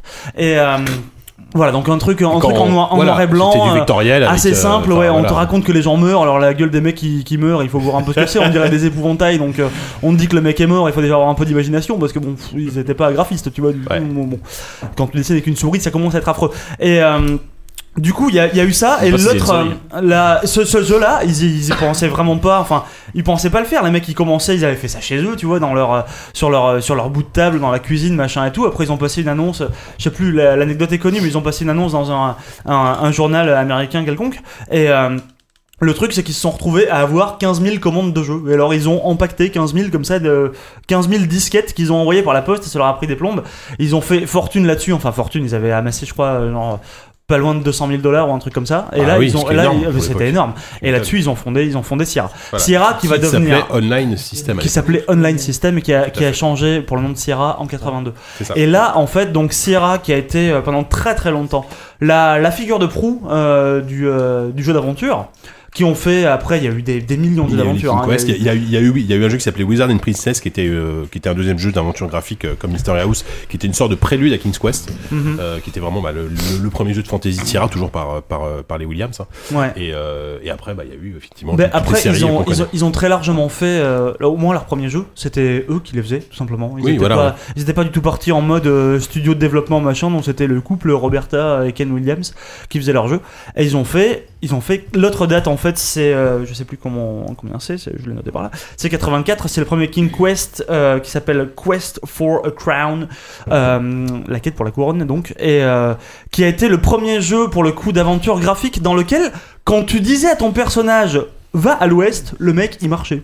Alors ça a l'air con comme ça, hein, surtout Ouais, qu'il marchait, fou, il marchait et c'était moche. Je vous encourage à regarder, re-regarder un peu des, des vidéos du premier King's Quest, re-regarder un peu les vidéos de, de ce qu'on a fait récemment. Qui c'est qui a refait King's Quest là C'était. on euh, oublie à chaque fois les Activision euh, Blizzard, et The- qui a refait ça. The Donc, on en a bah, dans le dernier podcast Bah voilà c'est ça C'était assez rigolo. Et donc, après, l'autre date, parce qu'on va en finir avec la chronologie, euh, l'autre date importante, c'était euh, 87, quand les mecs de chez LucasArts font leur premier vrai jeu d'aventure qui a du succès, on va dire, qui ont inventé le point and click avec Ron Gilbert, qui font Maniac Mansion. qui s'appelle Maniac Mansion voilà. et on vous renvoie au podcast euh, 2 je crois ou 3 où on, On parle a de beaucoup parlé de LucasArts on a fait le on deux, a ouais. une sorte de, de nécro de LucasArts quand euh, ils annonçaient la fin de LucasArts Il y avait une actu, euh, une actu VR d'ailleurs dans le numéro 2 qui était vachement bien aussi par Qui était JK. pas piqué des hannetons. Sans- Effectivement, bah là, donc voilà, là, là, là, c'est là, on, on- à l'époque, on dit, enfin, on dit toujours que c'était un peu l'âge d'or du jeu d'aventure parce que c'était un genre qui à l'époque était au niveau aujourd'hui d'un RPG ou d'un FPS. C'était, c'était des jeux AAA à l'époque des jeux d'aventure. Enfin, on- voilà, t'as- C'était t'as- clairement du t'a- triple A, T'attendais c'était- le, ouais, t'attendais le, nouveau- le nouveau Lucasfilm comme t'attendais le nouveau Call of aujourd'hui, quoi. J'exagère à peine. Bah alors, quoi. après, le truc, c'est que quand tu Enfin, regardes. je compare, ouais. c'est peut-être Quand, tu regardes quelques, quelques années après, t'as l'impression qu'il y a eu un vrai match euh, genre euh, Sierra LucasArts. Mm. Euh, alors que en fait, dès que tu regardes les chiffres de vente, euh, je sais plus, mais c'était que des estimations ou quoi. Mais d'après ce que disait en tout cas Ron Gilbert à la Games Developer Conference l'an dernier, genre. Euh, c'est lui qui a, qui, a, qui a effacé ça en disant mais il y avait juste pas match les mecs ils vendaient euh, ils vendaient 15 fois plus de jeux que, que ce que vendait euh, Lucasfilm Games à l'époque qui n'était pas encore LucasArts au du moins au début Et, Bah, euh, Sierra, juste, il y avait- Sierra à l'époque c'était le plus gros éditeur du Bah monde. ouais. bien sûr il y avait juste énorme, euh, Sierra. Il y avait, euh, il y avait les SWAT, euh, tout ça. Enfin, c'était c'était eux, tout ça. C'est. Half-Life 1, mais ça, c'est à la- c'est déjà Ah, la ça, fin. ça- ça- ça commençait- ça- ça commençait à être loin C'est déjà la fin. Effectivement. Après, il y a, il y a, voilà, il y a, y a cette, cette longue période qui dure à peu près jusqu'en 2000, parce qu'on dit souvent que, le, enfin, voilà, ce qui marque la fin de, des productions euh, de jeux d'aventure chez, chez, chez Lucas, Horizon 2000. c'est, euh, non mais c'est euh, Monkey Island 4, euh, en tout cas chez LucasArts. Ouais. Après, ils ont complètement arrêté d'en faire, tout simplement. hein. flop, ouais. Et c'est là qu'on a, tout le monde a un peu dit, bon bah les jeux d'aventure c'est mort. Euh, c'est vrai qu'il y a quand même une, il y a quand même eu un- une période de, de disette hein, complète euh, pour le genre. Même s'il y a eu, enfin, je suis pas d'accord, mais du désert. ouais, voilà. Il y a eu Même une s'il y a eu traversée du quelques- désert, mais ça participe d'une mutation en fait, j'ai plus l'impression. C'est-à-dire qu'il y a eu, euh, il y a eu effectivement euh, une- un déclin de la popularité, c'est-à-dire que c'est devenu un genre de niche qui est Hmm. allé dans, euh, chez les indés, notamment un, un studio qui s'est spécialisé là-dedans, le Wadgetai euh, Games, Ouais, Jedi Game, qui est revenu à une forme très 8 bits machin et qui continuait continue. avec Anodine, avec les Blackwell, avec tout ça, à, à livrer ces point and click très euh, très linéaires, très à base d'é- d'énigmes tirées par les cheveux et tout ça. Mais t'as une mutation vers le casual aussi avec les jeux de recherche Voilà, ça, exactement. C'est c'est ça, quoi. C'est aussi l'industrie qui a un peu euh, montré le pas à ce que pouvait devenir le, le- le jeu ouais. d'aventure. Et là, bah, Mais Bah, c'est- c'est des trucs j'anticipe ont- peut-être ce que vous voulez dire, mais c'est tel tel, quoi. Ouais, Enfin, mais c'est c'est des trucs qui, ont, qui ont mis le temps, quoi. La transition a été, a été un peu longue, tu vois. ouais, ouais. Le début, c'est que le, le, le- le jeu d'aventure a tout simplement pas su comment, euh, comment aborder le, tout ce qui était la, la 3D et euh, Mm. surtout tout ce qui était le FPS qui marchait énormément. euh, Bah, le gameplay, quoi. Ouais. Je pense bah, ça. très simplement, il y avait, il y avait Ouais. un gameplay qui était Ouais, hyper quand, quand tu vieillissant. voyais euh, Game Fandango qui est un très bon jeu, mais c'était un jeu qui était affreux à l'époque à jouer, Ouais, quoi. Ouais, non, ouais. non, mais. Ouais. Tu vois Parce que tu vois, que ça a pas marché, c'est euh, C'est quelle année euh, le jeu avec les, les bikers chez Lucas un- C'est dans le nom euh, m'échappe, là, tout de suite. 98, 99, Full Ouais, Throttle. c'est Full Throttle, c'est. euh, 92, ouais. 93. Non, c'est Non, 95. non, bien, bien 95, après, c'est la bien, fin. bien après, ouais. 95. Et euh, ça, tu 95, vois, de- depuis 80, depuis 87, c'était, c'était toujours le moteur Scum qui tournait euh, là derrière. Il y avait un truc, euh, il y avait un- aussi un souci techno, je pense, qui, euh, qui au bout d'un moment euh, suivait plus, tout simplement. Ouais, ouais, c'est exactement ça. Après, c'est vrai qu'il y a eu, enfin, d'ailleurs, oui, je voulais je voulais citer aussi ce qui est ce qui est qui est rigolo, mais c'est vrai qu'il faut pas oublier que de l'autre côté euh, du Pacifique, voilà, c'est ça. euh, Il y a un certain Kojima qui à l'époque euh, était un des un des rares jeux développeurs japonais à faire du jeu d'aventure, un jeu qui s'appelle Snatcher. Ouais. euh, qui était un jeu cyberpunk euh, qui était plus, qui- plus proche de la plus du visual du- novel, voilà là. plus proche de la visual novel c'était un mais visual novel euh, qui euh, lorgnait, euh, mais comme tout tout truc sortant de l'esprit de Kojima, quand même vachement du côté euh, Hmm. américain. C'était, Ouais, oui. bah, c'est, c'est- Blade Runner. Snatcher. Bah, Non. il y avait- il y avait, un peu de ça, mais Snatcher, bah, Oui, ça vient, Snatcher. bah oui, Oui, ça, ça Snatcher. vient de l'invasion des, non, Profanateur de profanateur de Snatcher. sépulture. Euh, c'était ça, c'était des, euh, qui sont-ils ces, ces, ces gens sont-ils humains sont, sont-ils des extraterrestres mais Il y, d'ailleurs a, il y a- il y a des références d'ailleurs euh, dans, Du dans côté du Japon. à ça? J'ai l'impression que du côté du Japon, euh, c'est un genre. Enfin, il y, a- il y a le genre des visual novels qui est un genre très japonais, qui est, qui est assez proche du jeu d'aventure, mais euh, c'est un genre qui a pour le coup qui a jamais disparu. Enfin, j'ai l'impression qu'aujourd'hui il y a toujours des visual novels. euh, Sur Steam, il y en en a sort une, sur en a- PC, il y en a voilà. plein. Et ça, c'est marrant. Autant en Occident, on a l'impression qu'il y a eu un, vraiment un passage à vide, autant au Japon, finalement, euh, même si c'était pas le jeu d'aventure tel que nous on les a hein. connus, mais c'est- pas les mêmes marchés. oui, ah bah oui, non, bien Non, sûr. c'est très différent. Mais aujourd'hui sur Steam, je crois que le, le- le point and click Bah. ou en tout cas le jeu d'aventure, c'est le genre le plus représenté. De, de tous les jeux qui Il en sortent, sort énormément. la, la, la plupart, c'est pas, pas la plupart, mais la me- C'est un peu pour ça qu'on fait un dossier aujourd'hui. Est-ce Bah, que c'est pas, euh, est-ce que c'est parce que c'est plus facile à faire, tout simplement? Techniquement, j'entends. Bah pour plein de raisons, euh, parce qu'effectivement c'est un jeu qui se prête bien à la 2D et que t'as pas besoin de faire de la 3D hors de prix ou enfin la 3D Je c'est sais pas si plus facile, mais c'est plus abordable financièrement en tout cas, c'est sûr. Oui oui, c'est ça que je. Puis t'as une vraie demande, je pense. Oui, Enfin, bah, les gens sont euh, en manque nostalgie. presque. Voilà. Bah, de- justement, aujourd'hui, il y a une conjonction de, de, Ouais. de faits, de faits qui font que. Mais c'est parce que vous parlez de traverser du désert, mais comme il y a quand même un endroit du monde reculé de tout où le jeu a survécu, où le, le point and click a quand même survécu. C'est l'Allemagne. c'est l'Allemagne. Pendant la traversée du désert, j'ose vous dire que quand j'ai commencé, quand j'ai commencé à bosser en 2007 dans la presse euh, jeux vidéo 2006, je me suis cogné en nombre de point and click allemands Allemand. affreux, Ouais. absolument dégueulasses et incroyables.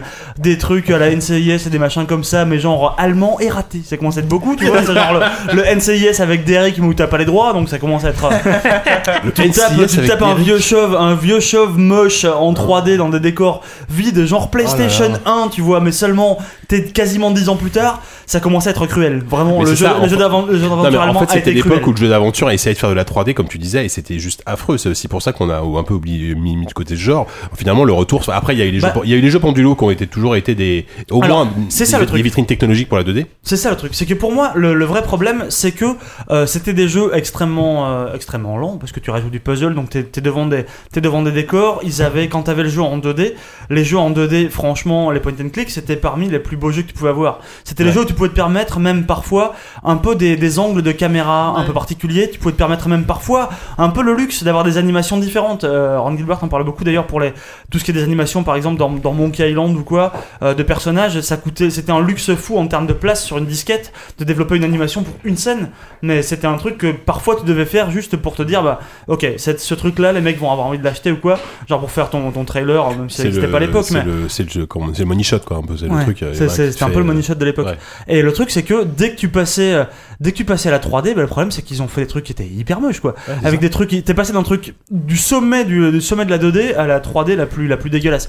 Et là ça a été ça a été vraiment difficile. Ça plus une espèce de lassitude de toutes les mécaniques on va dire de tout ce qui est euh, dans un jeu d'aventure, qu'est-ce que tu fais? Tu vas chercher des objets qui vont te permettre de débloquer une situation. Mais tout ça, c'est un truc qui s'est fondu dans plein d'autres genres de jeux, en fait. Où tu vas commencer à le voir, tu le retrouves, j'en sais rien, dans un Resident Evil ou comme Dans ça. Dès que tu commences Bah à aller chercher la clé ou quoi, c'est pas le même genre d'énigme, tout à fait, mais la, la mécanique de base est la même. Mais c'est- Aller ouais, trouver ouais. un objet qui va te permettre à l'autre bout du truc, dans un truc. voilà. Mais tu vois, tu, tu cites Resident Evil, c'est intéressant parce que c'est vrai que moi, pour, pour avoir refait récemment le, le remake qui est sorti sur PC, Resident Evil, c'est quasiment un point Ah de ouais. quoi. Ah c'est ouais, un ouais. truc de dingue. J'avais oublié à quel point ce jeu était vraiment un jeu d'énigmes avant tout. Tout. Des combats, t'en as assez peu finalement, et c'est Ouais. vraiment un jeu d'énigmes. Et, Bah, et dans, regarde le- Dans sa construction. Ouais, euh, l'inventaire, les champs d'inventaire, les, et puis les dans- allers-retours. euh, Surtout, il y, a- il y avait des, des énigmes euh, qu'on n'a pas forcément revues euh, après euh, dans, dans ce genre de jeu. Quoi. Oui, oui. Le, le- un truc, euh, un exemple tout con dans Resident Evil, il y avait, euh, tu chopais un bouquin, il fallait le prendre dans l'inventaire, le tourner pour Ouais. que Ouais. il soit face à toi. Dans, dans Subject Et- Rest, Dans t'as ça. Subject 13, il y a ça, j'allais le dire aussi. Bah, pour c'est c'est vraiment les deux, voilà, les deux talons C'est genre. c'est les deux seuls.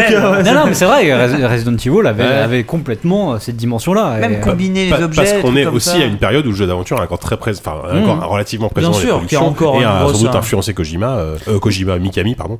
Ouais. Euh, Mais pas que Kojima.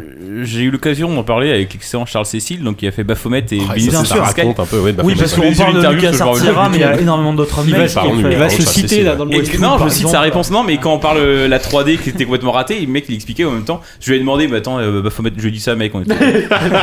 Il dit Baphomet 3 et Bon, 4, c'était un, Charlie, c'était un peu. C'était naze. C'était nul quoi. Tu regrettes pas d'avoir fait ça en 3D Il dit ouais ouais mais mais mon petit bonhomme parce qu'il m'appelle mon petit bonhomme aussi. Euh, tellement intime. j'ai- pas le Charlot. Il a un J'avais pas film, le mais dans les années 60. tu vois. J'avais pas le choix parce qu'à l'époque le truc c'est que les, les jeux se vendaient plus sur PC et en tout cas dans les dans les linéaires chez Micromania ou Score Games et autres Dog Games tu pouvais pas euh, mettre des jeux PC parce que c'est enfin, les jeux PC com- commençaient à disparaître des rayons et euh, les, les, les, les, les, les, les vendeurs les dans les boutiques ils voulaient pas euh, enfin euh, leur stock était limité ils pouvaient pas se permettre de stocker des jeux qui allaient pas forcément se vendre donc t'es obligé, obligé d'aller sur console sur console sur PlayStation donc sur PlayStation il fallait que tu sois en 3D et donc du coup tous ces jeux là sont sortis en 3D juste parce que malheureusement pour lui euh, il, fallait que le marché s'était déplacé, il Ouais. était obligé de faire ça. Et ce qu'il disait, c'est que justement, la, comment la façon dont on explique, dont il explique la résurgence de ce marché, c'est parce que justement le, le, le, le- le problème de, de, de stock n'est plus un problème. Parce qu'aujourd'hui, avec le dématérialisé, Ouais, avec Steam, avec iOS et compagnie, euh, tu peux à nouveau encombrer. euh, Enfin, disons que ça a permis le retour des, marchés de niche. Le Il y a aussi un truc, c'est que depuis, en- depuis, on va dire, euh, à mon avis, depuis la PS1 jusqu'à euh, maintenant, il y a eu une espèce de course à la technologie où justement il fallait que les jeux soient de plus en plus des vitrines technologiques, limite avant d'être des jeux, Ouais. il fallait que tout soit plus beau, plus rapide, Et, plus sur- et- et surtout photo, fluide, plus photoréaliste photoréaliste. pour le jeu d'aventure. Et donc ça- ça... va très bien pour les jeux d'action, mais pas pour les jeux d'aventure. Ouais, ouais, c'est- et puis, le fait qu'aujourd'hui cette tendance-là se ralentisse et qu'on revienne à des euh, avec euh, notamment l'explosion des indés où euh, maintenant on est revenu aussi à des, à des jeux peut-être euh, plus simples ou et puis euh, la partie nostalgie dont tu parlais tout à l'heure Diz Ouais, ouais, c'est ça, elle fonctionne très qui bien. fait que c'est c'est des- un jeu qui revient euh, tout naturellement. ju- ju- justement, là, on arrive à un, à un moment clé de l'histoire, peut-être.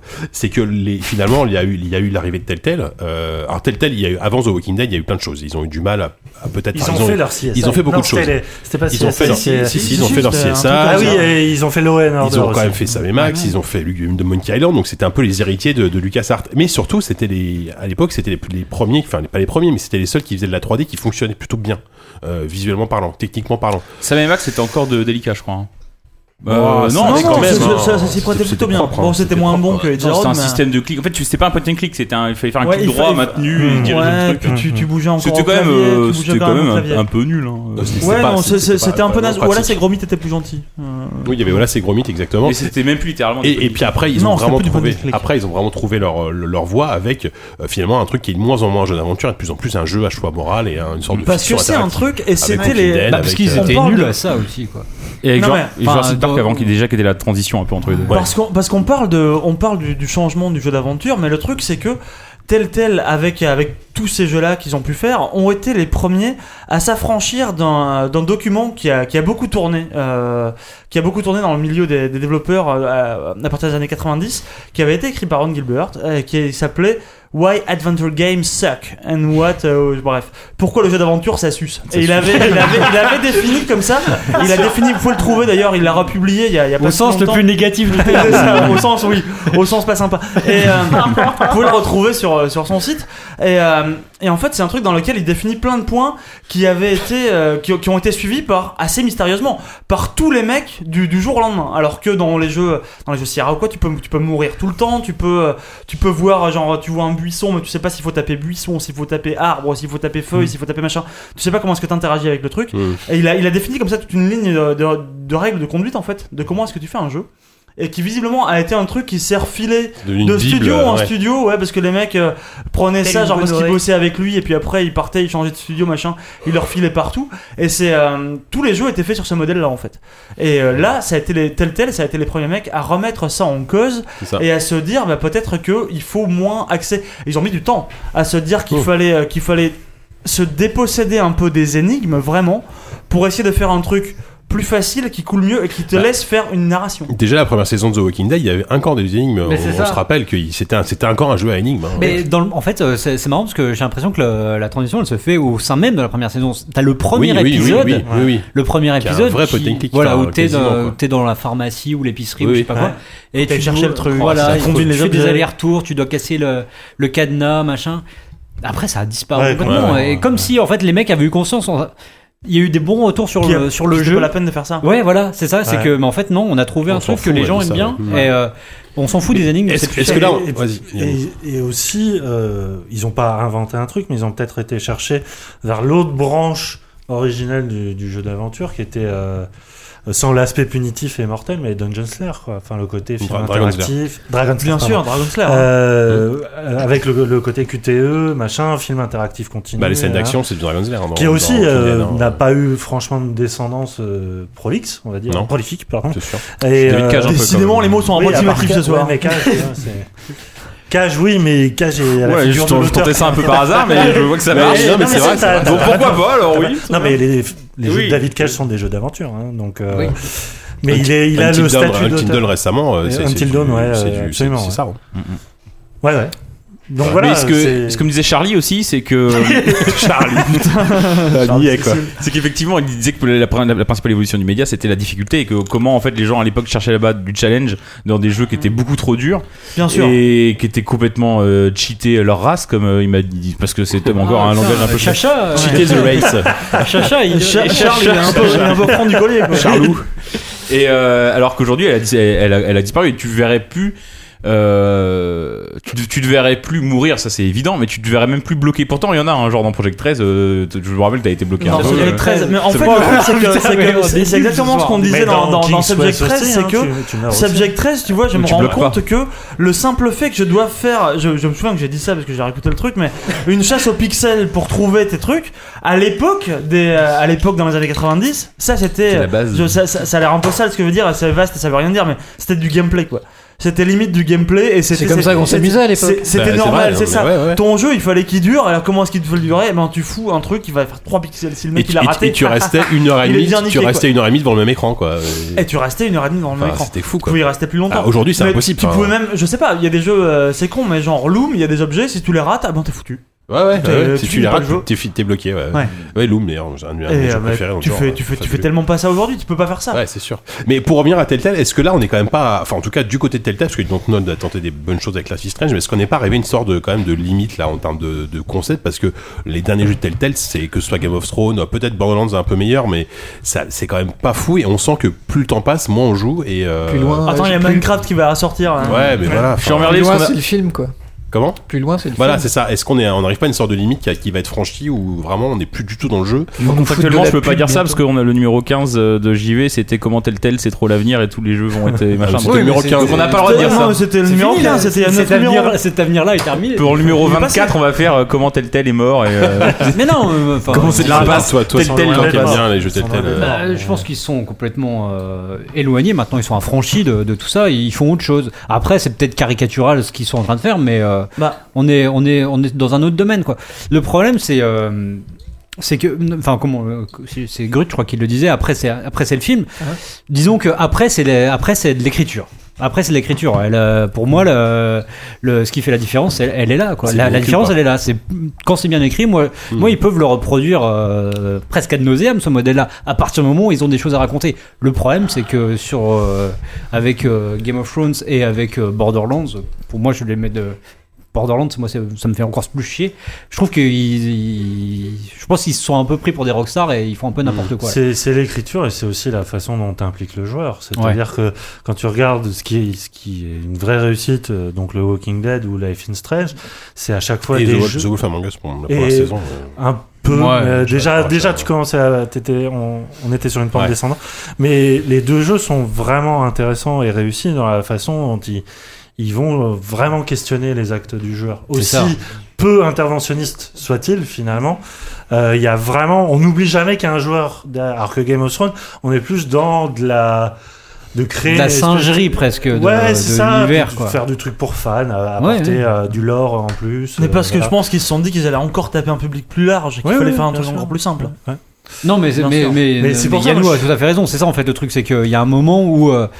Enfin, ce qui t'implique émotionnellement euh, extraordinairement bien dans Life is Strange et dans, euh, dans The Walking Dead, même dans les deux saisons, moi j'ai beaucoup aimé la saison 2 aussi, Oui. euh, est complètement euh, oublié. Donc, bon, je pense que c'est un, un autre débat là, mais. euh, Mais justement, je serais hyper intéressé de voir dans 3-4 ans qu'est-ce que fera. euh, Ils feront des économiseurs d'écran. Est-ce qu'ils ont complètement re- remis à. Ou alors, au contraire, oui, peut-être.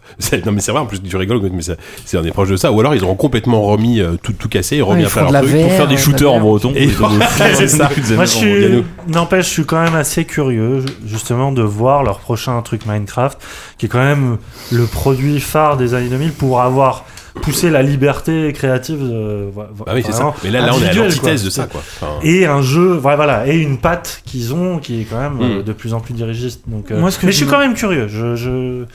Ce Ça- que ça m'intéresse vachement, que, ce- ce, que, ce que je crains un peu, c'est que ces mecs-là, si tu veux, enfin, ce que je crains, pas vraiment en fait, je mais fous. euh, c'est cool, je m'en fous un peu, mais c'est que ces mecs-là, euh, comme tu disais, comme tu disais, disent, pardon, euh, ont mis le doigt sur un truc, ont mis le doigt sur une formule euh, qui marche bien pour eux, qui peut-être qu'on commence euh, on- à avoir trop vu maintenant nous en tant que joueurs, mais que d'autres mecs vont arriver à le porter plus loin, tu vois, le simple fait que Dontnod se soit bah lancé dans, un, dans un modèle euh. comme ça et arrive à le porter avec peut-être encore plus de souffle, peut-être pas que Walking Dead, mais au moins que les autres productions de Telltale, c'est déjà un truc annonciateur de quel- Mm. d'un d'un mouvement en fait qu'ils ont qu'ils ont amorcé, qui pourront peut-être pas mener jusqu'au jusqu'à leur terme, jusqu'à son terme, mais en tout cas un truc. euh, Et, et, à grand côté, qui se passe. et à côté de ça, t'as quand même euh, t'as un King Quest par exemple récemment qui est un peu à mi-chemin entre le truc à énigme et le truc alors avec des c'est choix curieux moraux, etc. effectivement parce qu'ils ils ont fait un truc C'est pas trop, vraiment euh, bah, euh, on entre a les déjà deux. parlé, peut-être on On, a- on l'a déjà parlé, non, on critique, va mais- pas en reparler, mais Oui, oui, c'était c'était curieux que ce soit entre les deux et c'était vraiment euh, inattendu en tout cas. c'est ça. Mais en même temps, c'est symptomatique,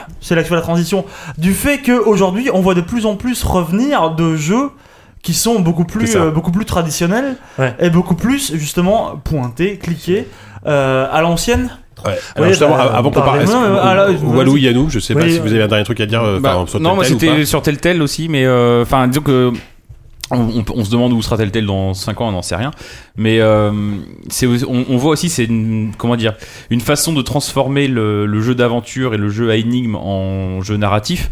Il y a d'autres propositions de, de- de- qui sont très différentes en fait, mais qui je pense euh, marchent un peu sur les mêmes euh, pieds euh, métaphoriques. C'est par exemple c'est- Soma dont on parlera tout à l'heure, Mhm. qui est un jeu aussi avec des énigmes, pas forcément de substitution d'objets, qui est quand même la base du, du, point and click, mais c'est euh, t'as, t'as, t'as quelques énigmes et t'as aussi une, t'as aussi une narration, t'as aussi des, des- un peu des dilemmes moraux qui même s'ils arrivent et d'ailleurs je trouve qu'ils sont mieux proposés que dans un tel tel avec euh, Ouais. enfin on en revient, on y reviendra, bon, je vais pas faire longtemps là-dessus, mais je veux dire euh, le, le jeu d'aventure aussi irrigue même euh, Oupi va revenir sur le sur le côté traditionnel du truc et c'est vrai qu'il y en a plein plein plein plein plein plus qu'on n'en soupçonne.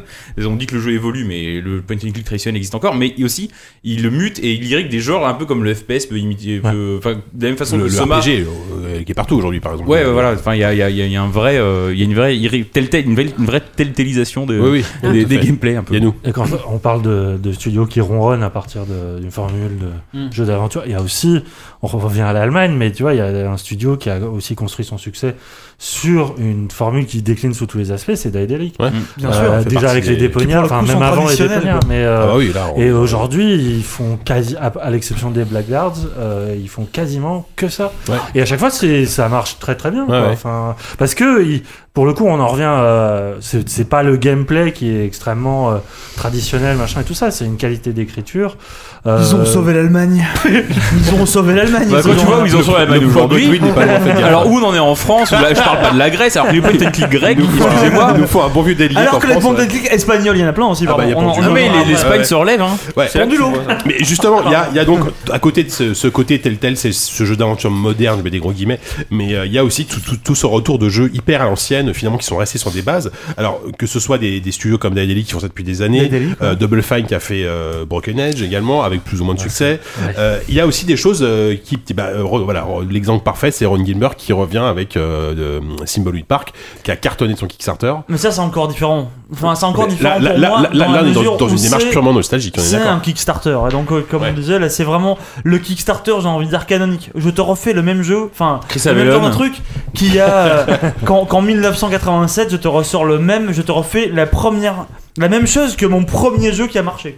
Là, c'est vraiment, euh, donc celui-là, euh, je sais pas Ouais, si. mais est-ce que s'il y si on avait pas, vraiment le est-ce- est-ce considérer, est-ce que hein. s'il y avait pas cet effet de mode euh, à la fois nostalgique et à la fois de retour du jeu, à- du jeu d'aventure à l'ancienne, est-ce Ouais, qu'il l'aurait fait, tu Tu vois parles de Edge, mais c'est aussi un, retour qui a été lui initié par. euh, sur son ouais. nom, lui. C'est- C'est tout simplement. Le Kickstar- Kickstarter fait ce qui est à la mode, mais c'est aussi parce que ce qui est à la mode existe parce que Kickstarter l'a initié. Parce que c'est parce qu'il a commencé euh, Gilbert à pas Gilbert euh, Schaffer a initié le retour. Il a Bien sûr. initié avec Kickstarter le retour du jeu d'aventure. Exactement, je sais. Ouais, voilà. Est-ce est-ce que un Symbol Park Fine. a été possible sans le succès de, de, de Broken Edge, même si le jeu n'est pas forcément finalement si bon que ça, il a bien marché euh, financièrement parlant. Donc, euh, donc voilà. Et c'est vrai qu'à côté de ça, donc, on a Dropsy dont on va parler, dont on va parler tout à l'heure, on a Stasis qui est encore un autre truc qui se rapproche plus d'une expérience comme Sanitarium à l'époque.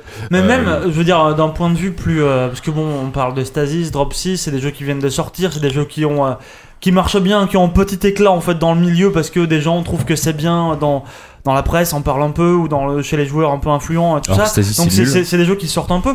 Mais je veux dire, il y a des studios, genre, euh, tu prends typiquement, euh, c'est con, mais Pendulo. Pendulo, c'est Mhm. des mecs qui ont fait, ils font Runaway depuis quand? Depuis genre 2000, peut-être 2001, 2, ouais, je sais pas. euh, ouais, ouais. Donc euh, le studio espagnol et eux euh, ils ont jamais rien fait d'autre quoi ils ont fait enfin ils ont fait ils ont fait genre peut-être 7 8 jeux d'aventure en tout et pour tout mais euh, c'est un studio qui demande rien de plus tu vois il y a une telle demande que euh, bon après je, je vais pas rentrer dans le débat mais pour moi Runaway c'est un peu lame bon bref Et pourtant, c'est le moins pire des pendulos, non? Non, Bah, non, non, il y a non. The- The- The Next Big. Thing, The Next Big Thing est très sympa. The Next Big Thing était très bien Runaway, je l'ai pas fait. y a- y a pas bon, euh, Il y en a un qui Yesterday. était très noir. Yesterday. oublié. Euh, Yesterday, bah, Yesterday, Yesterday. de- il était à la fois très noir et puis alors ouais, il y a un chef scout aussi qui est pas très noir au début mais ça c'est- Ouais. c'est très noir à la fin au, au début au, dé- au début c'est juste ridicule après c'est très noir mais ouais Et, Il et justement, et il travaille avec Microids, euh, on, on l'a vu à la Gamescom, il travaille Oh, sur Yesterday putain. Origins. Mais alors ça c'est la vraie, je- j'allais dire c'est le vrai drame. C'est que ces mecs-là, ces mecs-là. Beren nous écoute, hein. C'est- Bisous, c'est- Non, bah, euh, claque pas tout non plus. C'est ces mecs-là qui étaient jusqu'à présent, euh, jusqu'à présent chez euh, chez Focus en fait, euh, se retrouvent aujourd'hui, se retrouvent aujourd'hui chez Hanuman. Mais en tout cas ils ont Engrainé, récupéré, ils ont récupéré énormément de jeux. Euh, dont, euh, dont le studio Pendulo et moi je trouve ça surprenant que ce studio là euh, j'allais dire finish Hanuman putain. Non, mais je vais arrêter Les- allez à vous Quelle belle pub Ça sera écrit sur la jaquette aussi du prochain pendulo, hein, je crois, ce monologue. la nouvelle gangrène Ah, mais non, mais tu me disais que justement, ils avaient un line-up assez Non, cool sûr, euh, en termes de jeux d'aventure. Ils ont un line-up assez Non, mais- cool et ouais, justement. voilà, euh, non, Il y a Siberia le 3. prochain, Exactement. Voilà, ils ont, ils ont Siberia 3 qui va sortir, ils ont le prochain Pendulo qui, euh, même si j'ai 2-3 j'ai deux, trois avec les, avec les jeux Pendulo, parce que j'ai- les jeux Pendulo, euh, c'est des mecs qui font du jeu d'aventure, j'ai envie de dire old school, mais, euh, mais c'est hyper, c'est hyper précis en fait. C'est-à-dire qu'à la fois, C'est ils ont, ils ont des jeux, non mais à la fois ils ont des jeux genre, euh, c'est de la 3D, mais c'est plutôt joli dans le genre euh, dans le genre un peu lisse. Mais euh, et en même temps à côté ils ont bien compris le côté vraiment old school de foutre il faut que t'aies plein d'objets. Un jeu d'aventure il faut que t'aies un inventaire qui est plein d'objets. Et ils te font ramasser des objets complètement random absolument tout le temps et surtout ils te font les combiner absolument dans tous les sens. Tu comprends rien aux énigmes pendulo rien jamais. Tu comprends pas du tout. Ces mecs là sont espagnols tu ne comprends pas leur logique. Par contre derrière Savon, Je comprends déjà là, pas la logique de ton argumentaire, donc je n'ose même pas imaginer. C'est du jeu, quoi.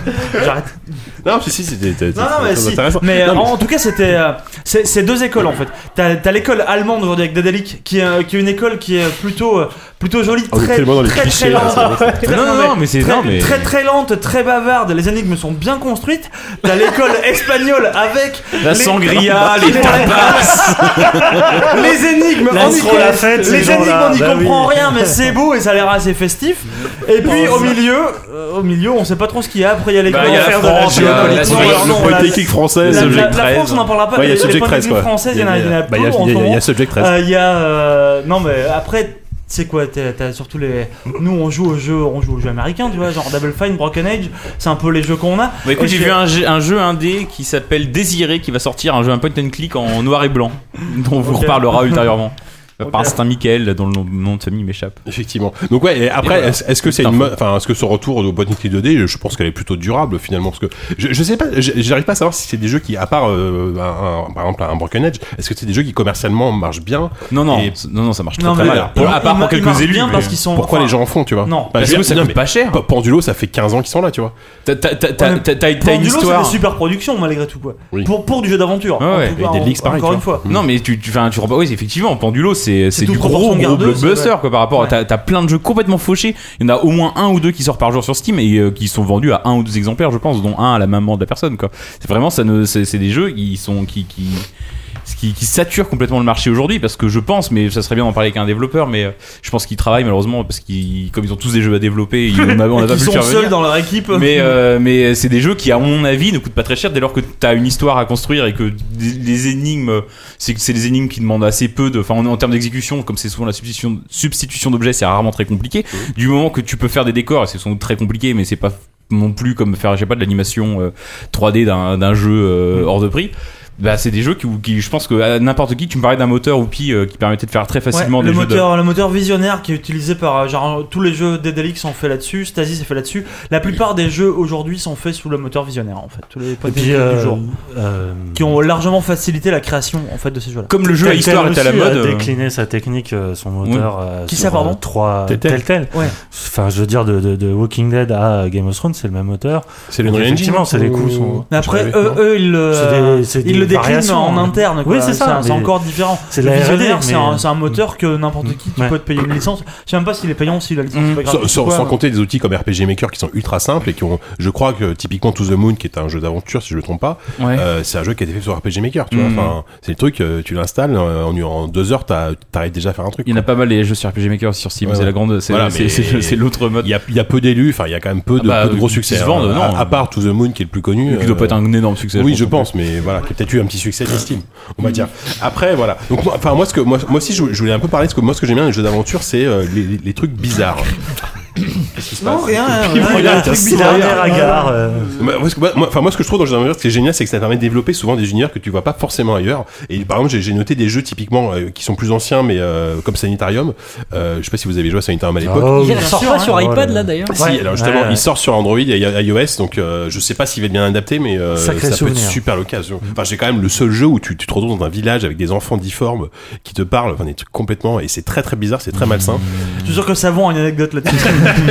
sans doute ou un truc comme ça. Euh, Il y avait Darkseid qui était basé sur les- l'univers de, de Giger, de chaîne Ouais. Giger. Il y avait euh, I Have No Mouse and I Must Scream qui était une sorte de jeu cyberpunk euh, ultra glauque. euh, Ouais. Et il y a eu récemment, il y a Gods Will Be Watching qui était quoi qu'on en pense. Moi, j'ai, moi, j'ai un jeu que, j'ai- détesté, mais Ah, c'était très qui, très avait- curieux. qui avait quelque ça. chose quoi, qui avait, Ils qui avaient- ils un parti pris qui était quoi. fou, ouais. Voilà, c'est ça. Et ce qui Encore est- des Espagnols. voilà, ce qui est hyper intéressant, c'est que je trouve voilà, ça, ça, ça permet de développer des univers euh, hyper, hyper, hyper souvent hyper matures et euh, que, que tu te permettrais pas forcément dans une grosse production parce Mhm. que parce que t'as peut-être plus de liberté, parce que t'as moins de moyens et euh, Il y avait les, Goblins aussi, qui était la série Mmh. Les Goblins, Oh qui était vachement Et Oui, génial. Goblin, c'était français. Et le jeu préféré de- Cocktail. Vision. Cocktail ouais. Vision, Ah bah, ouais. moi, Et c'est le jeu préféré de Woodruff and the Schnibble of Azimuth. c'est C'était c'est euh, génial. Enfin, moi, ce que je trouvais vachement bien dans ces jeux-là, c'est que quand tu te plantais, en fait, il se passait quelque chose. Parce que ce qui est chiant dans les jeux d'aventure, c'est que t'essaies plein d'objets, machin, ils te répètent sans arrêt.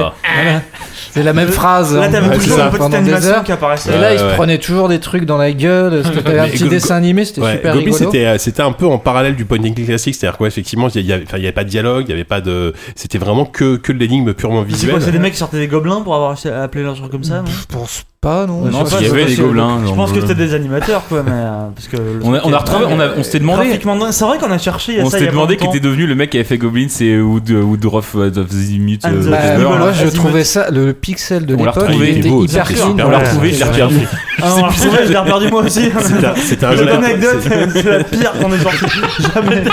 On l'a retrouvé, on l'a reperdu, on sait plus qui c'est. Je il y, a- même eu un Goblins 4 euh, en, En 3D. 3D, pour Ah, les oui, enfants plus euh, récemment. sorti, Qui, a l'air affreux. Ouais. Euh, Mais justement, eh, longtemps. aujourd'hui, si vous avez des jeux d'aventure à conseiller que qu'on peut refaire, ou- qui ont très bien vieilli, euh, je sais Bah, pas, les Goblins. euh, Oupi, bah voilà, les Goblins. Oupi, toi, si t'as des exemples. euh, Ah bah non, mais quasiment bah, tout ce qui est en a en plein. 2D. En fait, l'avantage, voilà, c'est tout- que le jeu tout ce qui est- d'aventure en tout ce 2D qui est en vieillit très 2D bien. a bien vieilli. Enfin, non, pas tout. Ouais, tout ce qui est non, post-Monkey ouais, Island, je, m'avance beaucoup parce que tu, rejoues, tu rejoues à genre King's West typiquement, Non, voilà, À, à- douloureux. à partir de Monkey Island 1, effectivement, euh, déjà les remakes de Monkey Island, on, l'a- déjà dit, hein, mais ils ça sont marche fantastiques. bien.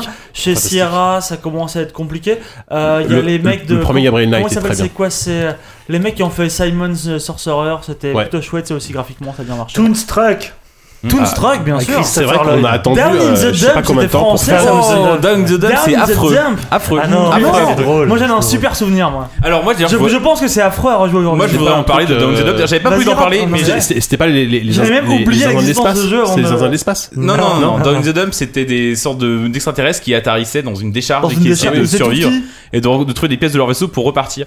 Et il avait eu, Ah, je soupçonne, alors il faudrait vérifier, C'était tiré de la série télé, là, non? C'est Ah, les zinzins de l'espace, les- non, non, c'est un Il avait été Il avait eu- Il avait un méga star dans Joystick. Il avait eu genre Méga- 100 000% de joystick alors que parce que Et c'est pour ça que tout le monde l'a acheté que ici. les mecs étaient potes, étaient potes avec le rédacteur parce que le jeu était nul à chier. Mais non. il était Non. buggé, il était infinissable. Vous l'avez fini C'est vrai qu'il était bugué. Non, je l'ai pas fini. Mais non, il était infinissable. À un moment donné, t'étais bugué, euh, t'étais bloqué. Moi, j'avais, j'avais appelé le SAV, j'ai passé une semaine au téléphone au SAV à réinstaller Une mon semaine, PC. putain, Mais je les appelais tous les jours. Je comprends ton hypothèque. Je, je- non, je, je, je- je déconne pas, je les appelais À tous la les fin, jours. il t'appelait mon petit bonhomme. Non, mais à la, fin, à la fin, on se connaissait et tout ça. C'était, c'est devenu presque des amis, tu vois, même si je détestais leur travail. Mais euh, malgré tout, pendant une semaine ou deux, je les ai appelés quotidiennement pour essayer de régler ce problème. Et j'ai jamais réussi à régler le problème, donc j'ai jamais réussi à finir le jeu. Le jeu était infinissable. Donc, euh, joystick 100%, machin. Euh, C'était un jeu Philips, je viens de voir ça. Oui, bah voilà, le Philips, grand développeur de jeux, effectivement. Ah, Sinon, oui, il y avait eu un jeu Zinzin de l'espace Ouais, sur Dreamcast. qui, qui était pas qui était pas mauvais d'ailleurs euh, effectivement Et- à mais par contre je suis ravi que tu cites Toonstruck parce que ce jeu est, est fabuleux avec Christopher Lloyd Ah ouais, qui était mes mi, mi. FMV mi, Ouais. mi bah, en plus à la Roger Rabbit comme. Roger.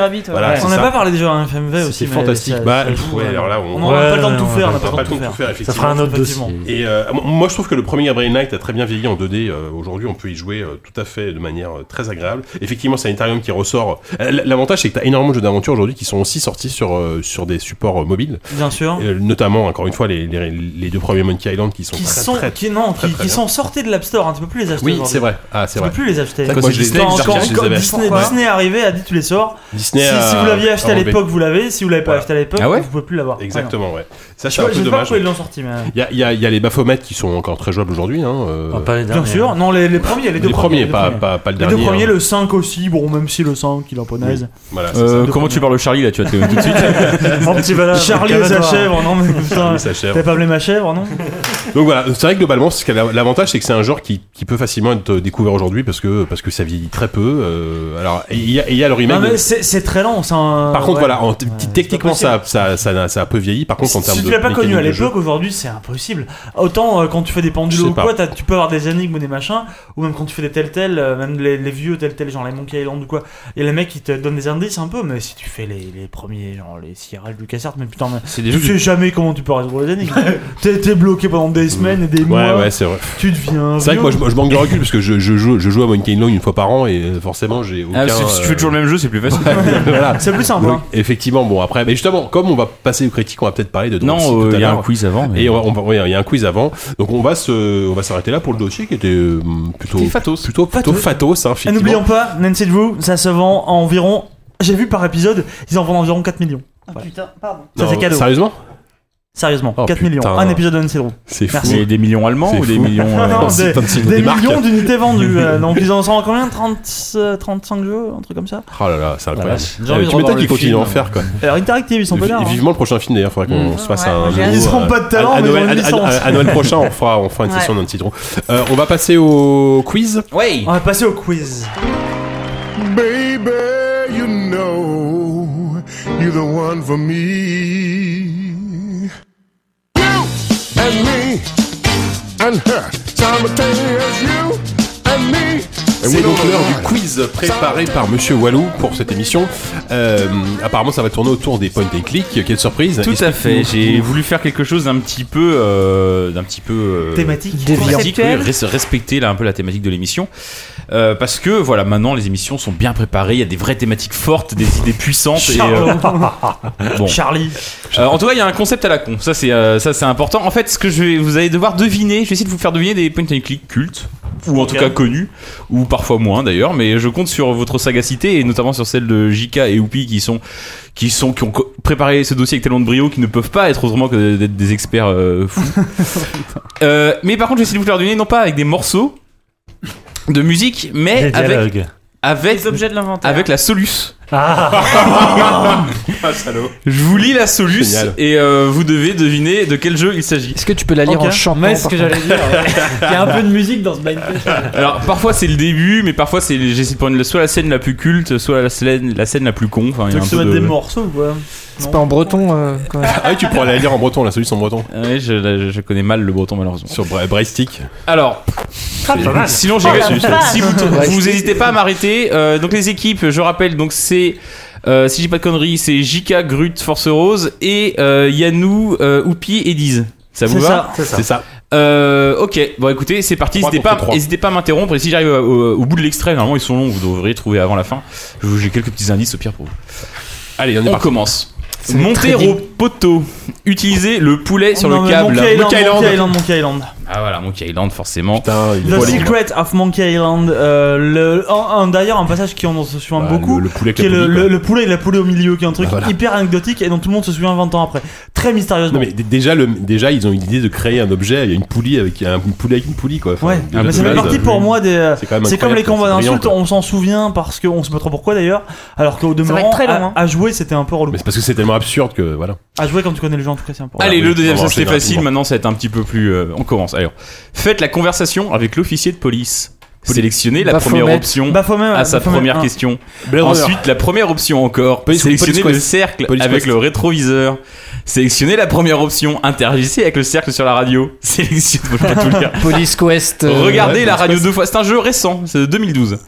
Choisissez la deuxième option et la première Ah, option. ah, ah, Walking Dead. Walking Dead. Ah. Putain, la Ah première oui. option et la deuxième option. Quand on est dans la voiture, quand on était, quand on est, on est par la police. euh, Ah voilà. c'est quand dans, dans, dans la bagnole de police au tout début. c'est le tout début. Exactement, exactement. The Walking Dead. La première option. Putain, on le- C'est une connerie abominable. Mais surtout la soluce de Walking Dead, c'est un peu Oui, débile, c'est- tu vois. parce que c'est Bah, ce qu'on disait tout à l'heure, le- le premier épisode, d'accord, il était. Mais surtout euh, la première des option, énigmes. j'imagine. Enfin, comment tu choisis que c'est la première Non, si t'es dans, dans un, sur un numéros, PC, pas- sur- un PC t'as pas la même interface en fait. T'as des numéros, ouais.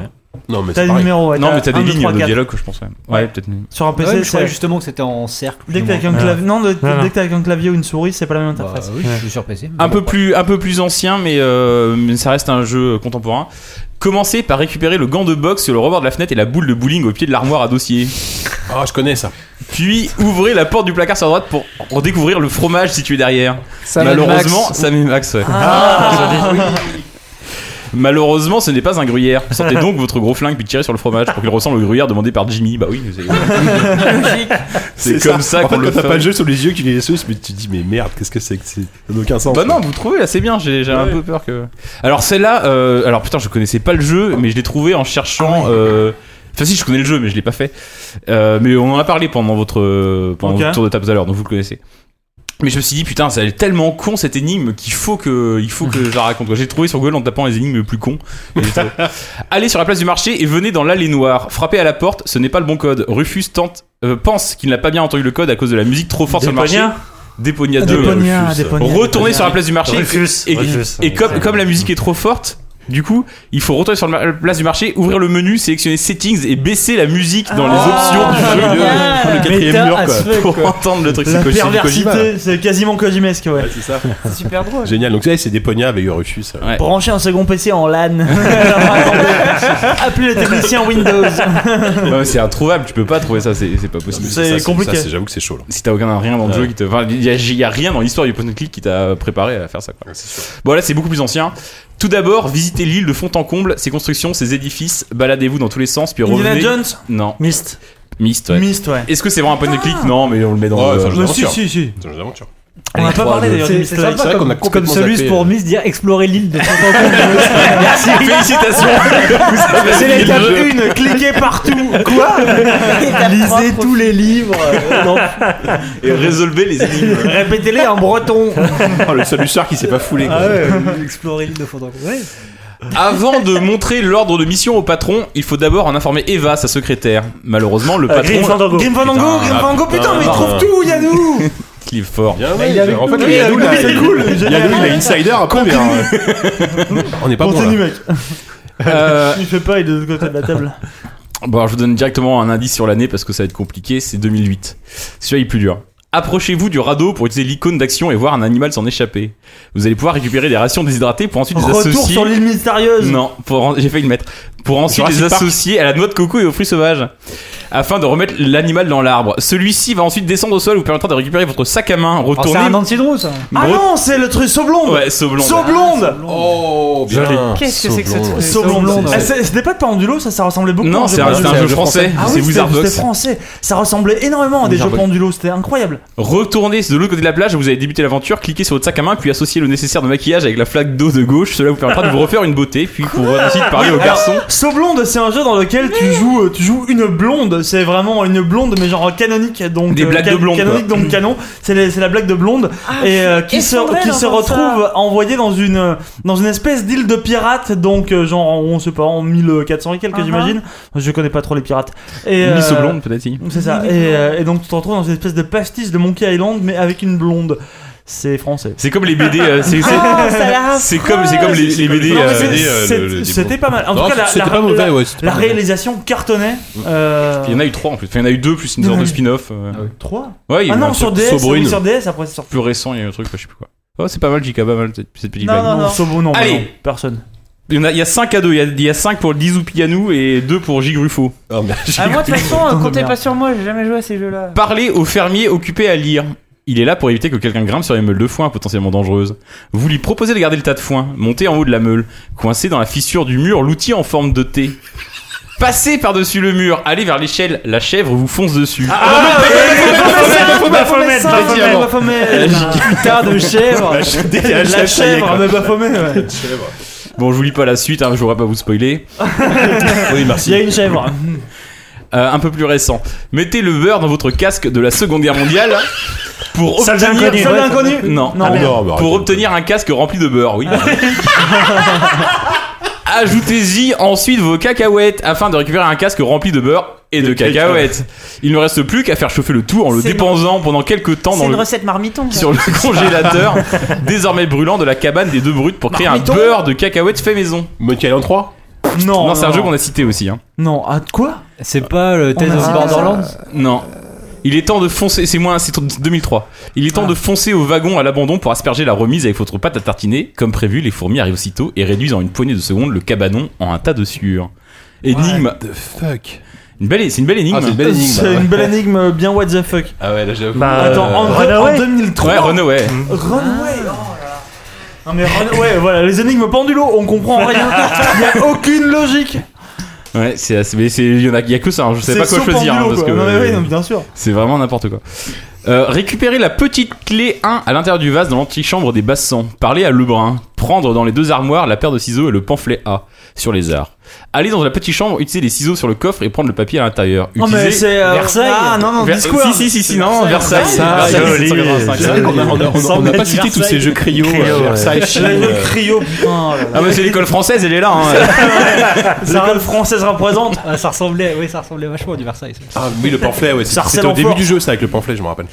Mais c'est bien foutu mon système, hein, parce que le dernier indice c'était parler à l'huissier dans la chambre du roi, donc là je vous ai rien pardonné, mais voilà, c'est très très bien foutu. Quand le jeu commence, là c'est vraiment le début. oui. C'est dit dans la phrase. Allez vers la gauche et ouvrez le cabinet, ou prenez le canard de Noël et vous trouverez la clé de la porte principale en dessous. Prenez, alors euh, j'ai traduit l'anglais, je sais pas s'il y a un canard, canard de Noël. de Noël Donc, le Christmas duck, c'était un mot anglais qui veut dire un truc beaucoup plus précis que ça. Mais... Prenez la clé et retournez à la porte principale. Il y a une note sur la porte de droite. Lisez-la, ouvrez et entrez. À l'intérieur de la maison, tournez à gauche. Vous verrez des boîtes. Approchez-vous, examinez le classeur qui est dessus et vous recevrez une note sur Sam. Continuez sur la droite, faire des escaliers, allumez les lumières Ah, ça Max, mais... Max, mais- Bon, ça me paraît. et ouvrez le tiroir du cabinet. Vous y trouverez une lettre à l'adresse de votre mère. Oh non, non, c'est pas Max. C'est pas- mère. 2013. C'est Gnome. Ouais. Ah, ouais. Putain. Oh putain, Ah, j'avais voilà, pas du bravo. tout pensé à Gnome. Mais c'est vrai que Gnome, c'est un jeu d'aventure. Bah, C'était un euh, canard de Noël dans Gnome. D'ailleurs, ce, ce petit Sachant qu'il y a jeu, aucune, euh, il y a- Ce il y a pas concept est d'assemblage chouette, ce d'objets, concept hein. est chouette. Non, il n'y a pas sans match d'objet. Non, mais je- en fait, je voulais un peu ouvrir le débat aussi. Est-ce Ah que le point and click, est-ce que le jeu d'aventure, en tout cas, Bah, euh, oui, mais je l'ai je l'ai apporté Typiquement, ce genre de jeu, euh, Mais les, ça existe les les trucs comme ça, c'est Si, des ça sortes existe. d'héritiers. euh, Est-ce que c'est, ce- ça. ouais, mais ce petit jeu Gnome, mais est-ce qu'il finalement il il n'a pas un Non. gameplay en mousse? Le Le go- petit le- Gnome en mousse. Le petit gnome. si, je l'ai pas vu venir celle-là. Elle est pas mal. Celle-là, ouais. Non, elle est bien. Ah bah Elle- voilà, elle- elle va loin, est parti. celle-là. hein. Oupi est parti. Je pense qu'on devrait tous partir. Fermer les rideaux. C'est quoi un, un petit point score, euh, Walou Euh, là, il là, il y a 8 à 4. Ouh là là. Alors, il m'en reste, euh, si je dis pas de conneries, il doit m'en rester 7. Est-ce que ça Oh, fait vache. beaucoup? Oui, ça fait beaucoup. Moi, j'a- non, Non Faut qu'on se. Faut qu'on Mais vous pouvez encore vous ouais. refaire en fait, on va continuer tant que vous pouvez pas refaire. On fera un super bon rien. Euh, là en plus c'est un classique là, euh, ça va être vite fait. Prenez le hamster puis allez dans la cuisine. Euh, Bon, Maniac Mansion, dans Maniac Mansion. Day of the Temple. Maniac Mansion, qui a dit Maniac Mansion J'ai C'est pas moi. entendu mon Non, C'est moi qui ai dit Maniac Mansion. Il a dit Maniac Mansion. Ah, toi, t'as dit. Bah oui, et c'est Ah, Maniac Là, Mansion. il y a ça. toujours un hamster. ouais. Le, le hamster au micro-ondes, euh, c'est Maniac Mansion. Alors celle-là je la connaissais c'est- pas. c'est c'est pas une vraie énigme ça. Non mais oh là là, c'est un excès. Mais écoute, euh, tu veux que je le lise entier On en reparlera après si tu veux parce que ça va être long. Dis-le, euh. ouais. C'est vrai? Curieux. Euh, nan, nan, ouvrez le four micro-ondes, mettez le hamster à l'intérieur, fermez le micro-ondes, allumez-le, rouvrez-le, puis prenez le hamster déchiqueté. Revenez dans la chambre d'Ed le bizarre et donnez le hamster déchiqueté. Allez dans la chambre de la tentacule vert, du tentacule s'il te plaît, du tentacule vert, apprenez le disque. Allez dans la pièce où se trouve le piano et mettez le disque dans le phonographe et la cassette dans le magnétophone. Allumez le magnétophone puis le phonographe. tu veux vraiment que je lise Alors, le truc? alors ça, si tu veux, c'est un- typiquement le genre d'énigme qui a été censuré dans la version euh, NES, non? NES parce que parce que Nintendo On ne pas voulait pas. hamsters dans les micros. ne voulait pas qu'il y, ait, euh, qu'il y ait des hamsters dans le micro-ondes, ne voulait pas qu'il y ait des posters y en a plein dans Maniac Mansion de gens nus, Hmm. euh, qu'il n'y ait pas euh, J'ai- de... en fait, apparemment, de- le, le, le hamster, ils l'ont raté. Enfin, il est dans la version américaine, ils ont, ils ont oublié de le censurer. C'est uniquement dans la version européenne Ah ouais qu'il a été censuré. dans les Ils sont passés à côté d'un dans, dans les chiottes par exemple de, de Maniac Mansion dans la salle de bain il y a un truc genre euh, marqué euh, for a good time call Edna et il y a son numéro de téléphone derrière et les mecs de Nintendo ont dit alors non euh, for a good time euh, non pas du tout Euh, on va juste marquer call Edna parce que Non, mais c'était un, jeu, pas, un jeu très, euh, même assez glauque. ah hein, bah c'était tendancieux as fuck mais les mecs étaient partis en mode un peu snuff movie mais avec euh, avec un jeu un jeu d'aventure quoi Ah bah C'est ouais. juste, euh, tu rentres dans la maison de savant fou les mecs vont mourir quoi C'est ça. Alors ça, je pense que c'est trop, c'est vraiment très vieux, mais il faut que laissez-moi vous la lire parce qu'elle est affreuse. C'est la pire énigme que j'ai jamais trouvée. Zork Après avoir passé le troll, rendez visite au gnome au centre de l'île. Le non, le gnome. Bref, on sait pas. ok. Il est assis à côté d'un rouet qui transforme le foin en or. Parlez au gnome. Il vous demande si vous connaissez son nom. Si vous vous rappelez des contes de fées de votre enfance, il y a un autre gnome. Simon the Sorcerer. Il y a un autre gnome qui transforme le foin en or, Rumpelstiltskin, ou le nain tracassin en français, appelle le, on l'appelle King's Quest. Premier. King's Non. Quest le premier, putain, ok. Ah ouais. Ok, super, bravo. Total hasard. hein. ouais mais c'est parce qu'il était très influencé là. par les Son nom n'est pas Rumpelstiltskin, mais si vous lui suggérez, il vous dit que vous n'êtes pas loin.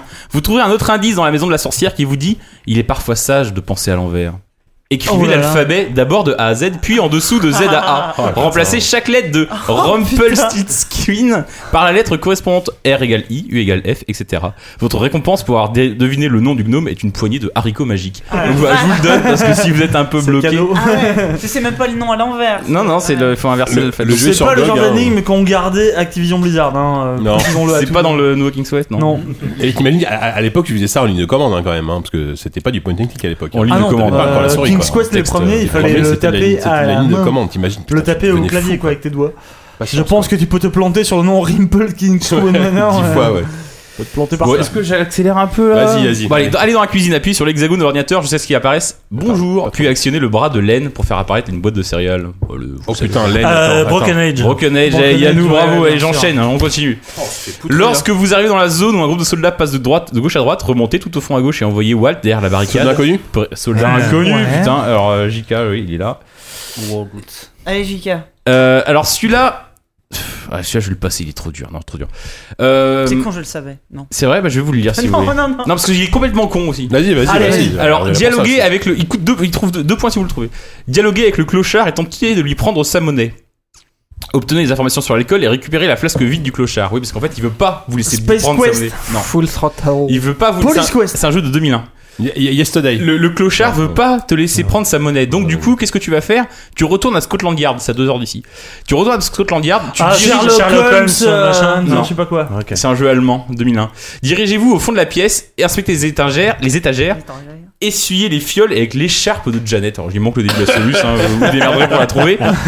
Dialoguez avec Chris au sujet des fioles et obtenez ce qui, nous prépare une boisse- ce qui vous prépare une boisson alcoolisée. On parlait pas de The Cult avant? Non, mais c'est pour ça que c'est là que je voulais la zapper. Ah oui, d'accord. Remplissez la flasque du clochard avec l'alcool et le jus de pomme. Retournez à Oxford, à deux heures.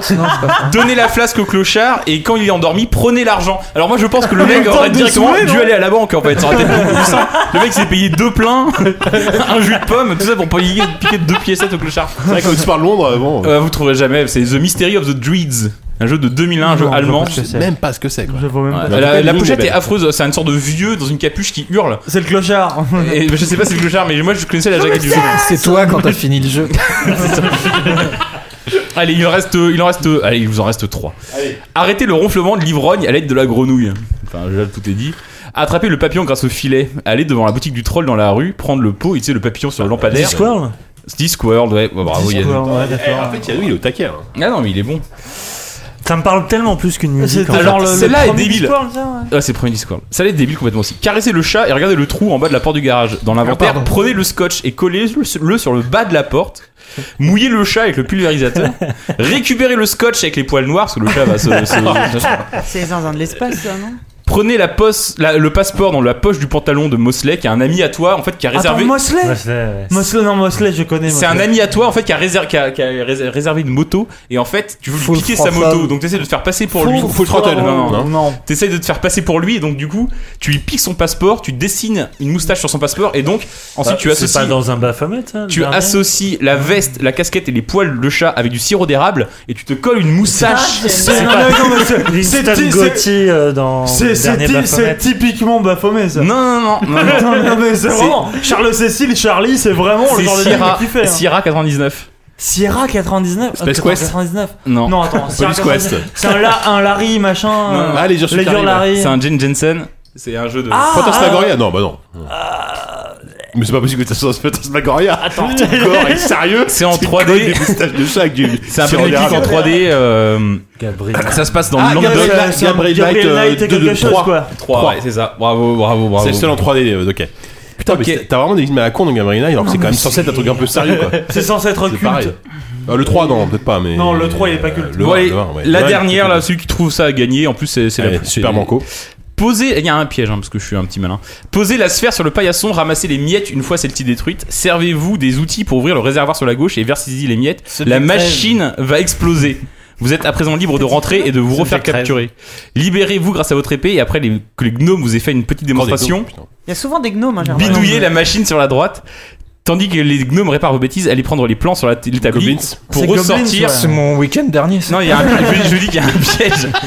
Pour ressortir, dérégler une nouvelle fois la machine et sauter sur le cochon volant, il est temps de retourner voir notre ami le gobelin et de vous envoler pour la réserve orc. Ah, c'est Warcraft euh, machin. là. Warcraft Adventure Warcraft Adventure. Ah, ton fameux. Ah, il y a la solution de Warcraft Adventure qui est sortie oui, alors que le jeu n'est jamais sorti. Je l'avais fait dans fait en fait. J'avais j'avais fait la soluce de Warcraft Adventure dans le joystick, mais le jeu était jamais sorti, donc malheureusement on peut lire la soluce mais pas finir le Je jeu. me rappelle. Mais bravo, bravo, bravo, putain, gagné. Écoute, euh, Warcraft Adventure annulé en 97. C'était donc un point and click. c'est Yannou qui l'a dit. hein. C'est Yannou Ah non, t'as dit. Warcraft et toi t'as dit Oh, Adventure. Ah, vous partagez. va, ça va, Mais vous êtes dans la même équipe en plus, c'est beau. Mais oui, on partage la victoire. C'est un point and click qui a été annulé euh, en que- 97 Il mérite pas. avec des magnifiques cinématiques qui étaient quand même réalisées, euh, sachons-le, par le studio euh, américano-russe qui avait déjà lui qui était déjà responsable des cinématiques du, des fameuses Zelda sur CDI. Donc euh, c'est vraiment des, des, des costauds, Ah oui, des, des, même. des- des pointures. Quoi. Des pointures. C'est un peu dommage. Mais le jeu est jamais sorti, mais il est dispo sur. Enfin, il y a la moitié du jeu sur YouTube. En fait, on peut voir. euh, Enfin bon, voilà, des, des trucs qui existent quoi. Super, merci. Ça Walou. 20 minutes et c'était très chouette. C'était sympa. Non, mais j'aime- Assez, de on- façon assez inattendue. C'est cool, là, et on a découvert des belles énigmes. Voilà, et ça peut servir en plus hein, si vous êtes en train de jouer à un de ces jeux en ce moment. euh, ça peut servir. Voilà, exactement. Désolé, désolé pour le spoiler, mais voilà. C'est du coup on va passer quand même aux critiques enfin. Attends, je suis pas prêt du tout. Non, pas Euh, du tout. Allez, C'est vas-y. c'est là. Critique, critique, critique.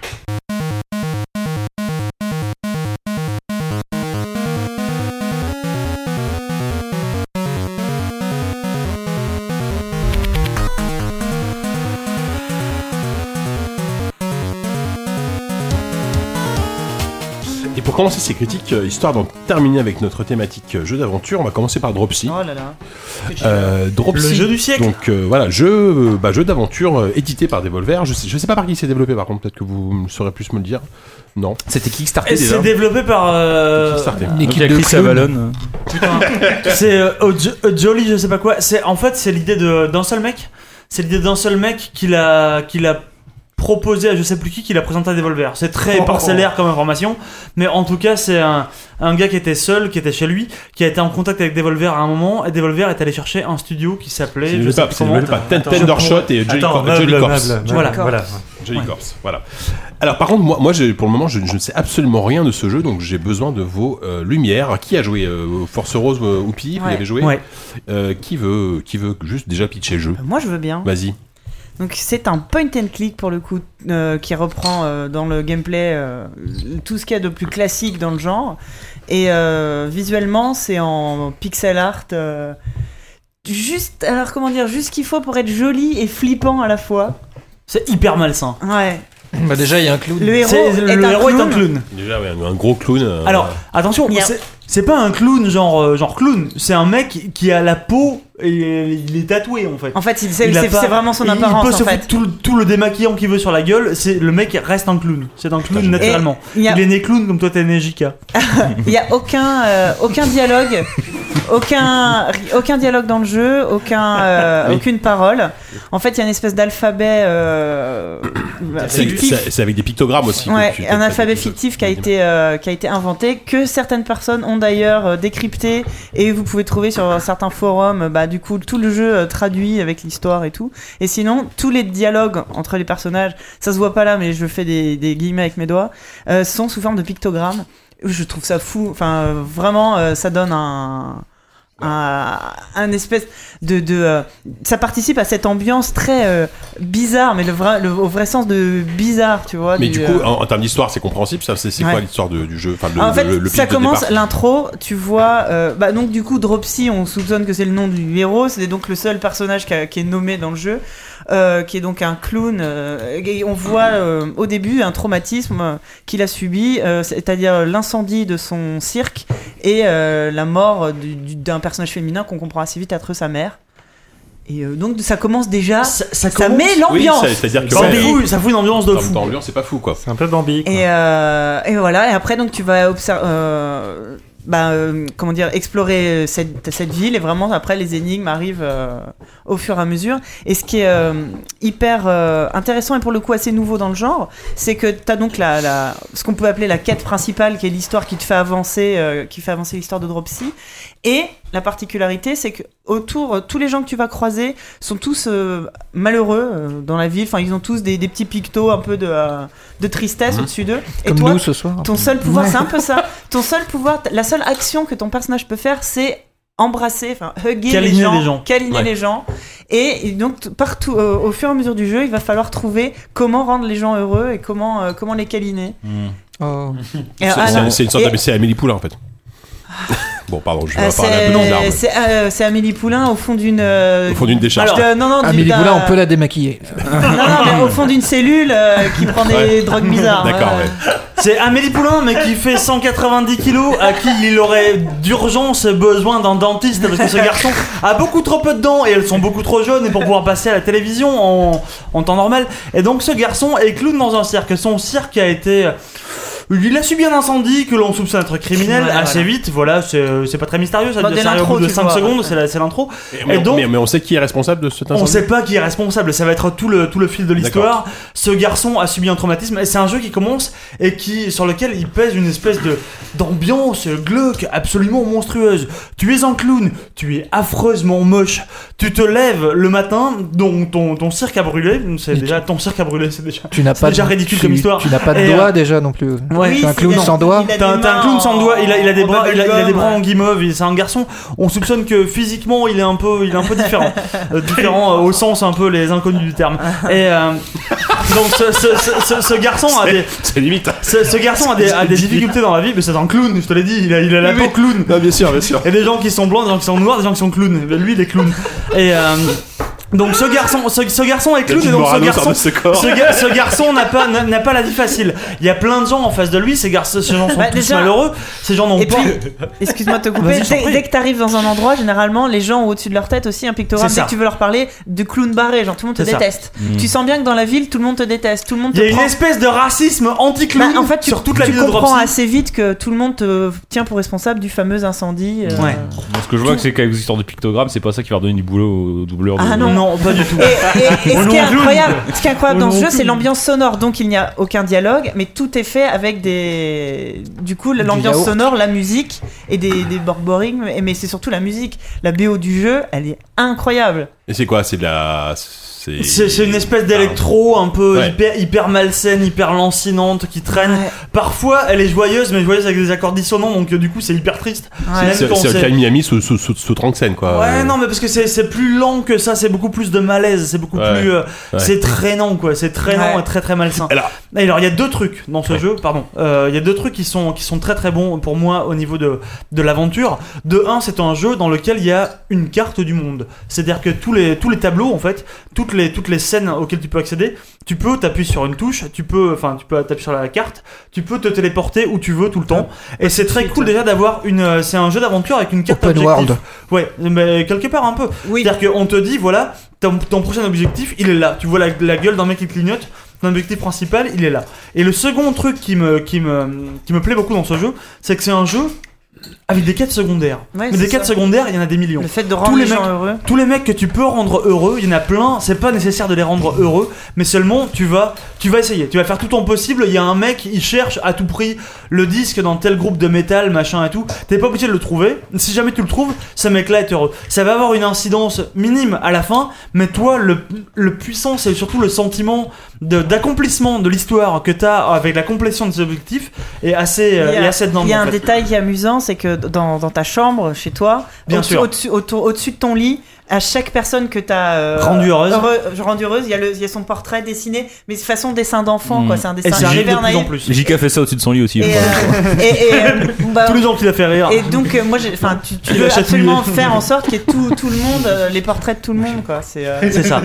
Et euh, c'est- super naïf. En fait, tu sens que le personnage de Dropsy, euh, lui, il est très, euh, Il a, très il a- naïf il a et un très. bon fond euh, naturel. euh, En fait, il, il est Il très, a un bon euh, fond. très premier degré, hein, mais très. euh, Mais alors, par contre, en, termes, euh, enfin, en termes de making de jeu, en termes d'énigmes, c'est un vrai jeu d'aventure à lancer Alors. avec des, des, des énigmes compliquées. Il y, a des- des, il y a des- il y a des vraies énigmes compliquées, euh, Ouais. vraiment capillotractées. Il faut que tu ailles chercher un, euh, je sais pas, j'ai j'ai pas de truc en tête, mais il faut que tu ailles chercher un bracelet au fin fond d'une rivière pour ouvrir un, une fenêtre, un rideau, pour par exemple, aider, genre de enfin, truc. Ouais, C'est vraiment des trucs qui sont, euh, qui sont euh, assez durs à trouver dans Il y a l'absolu. deux trois fois où, euh, enfin, du coup, moi j'ai fait le jeu euh, deux fois.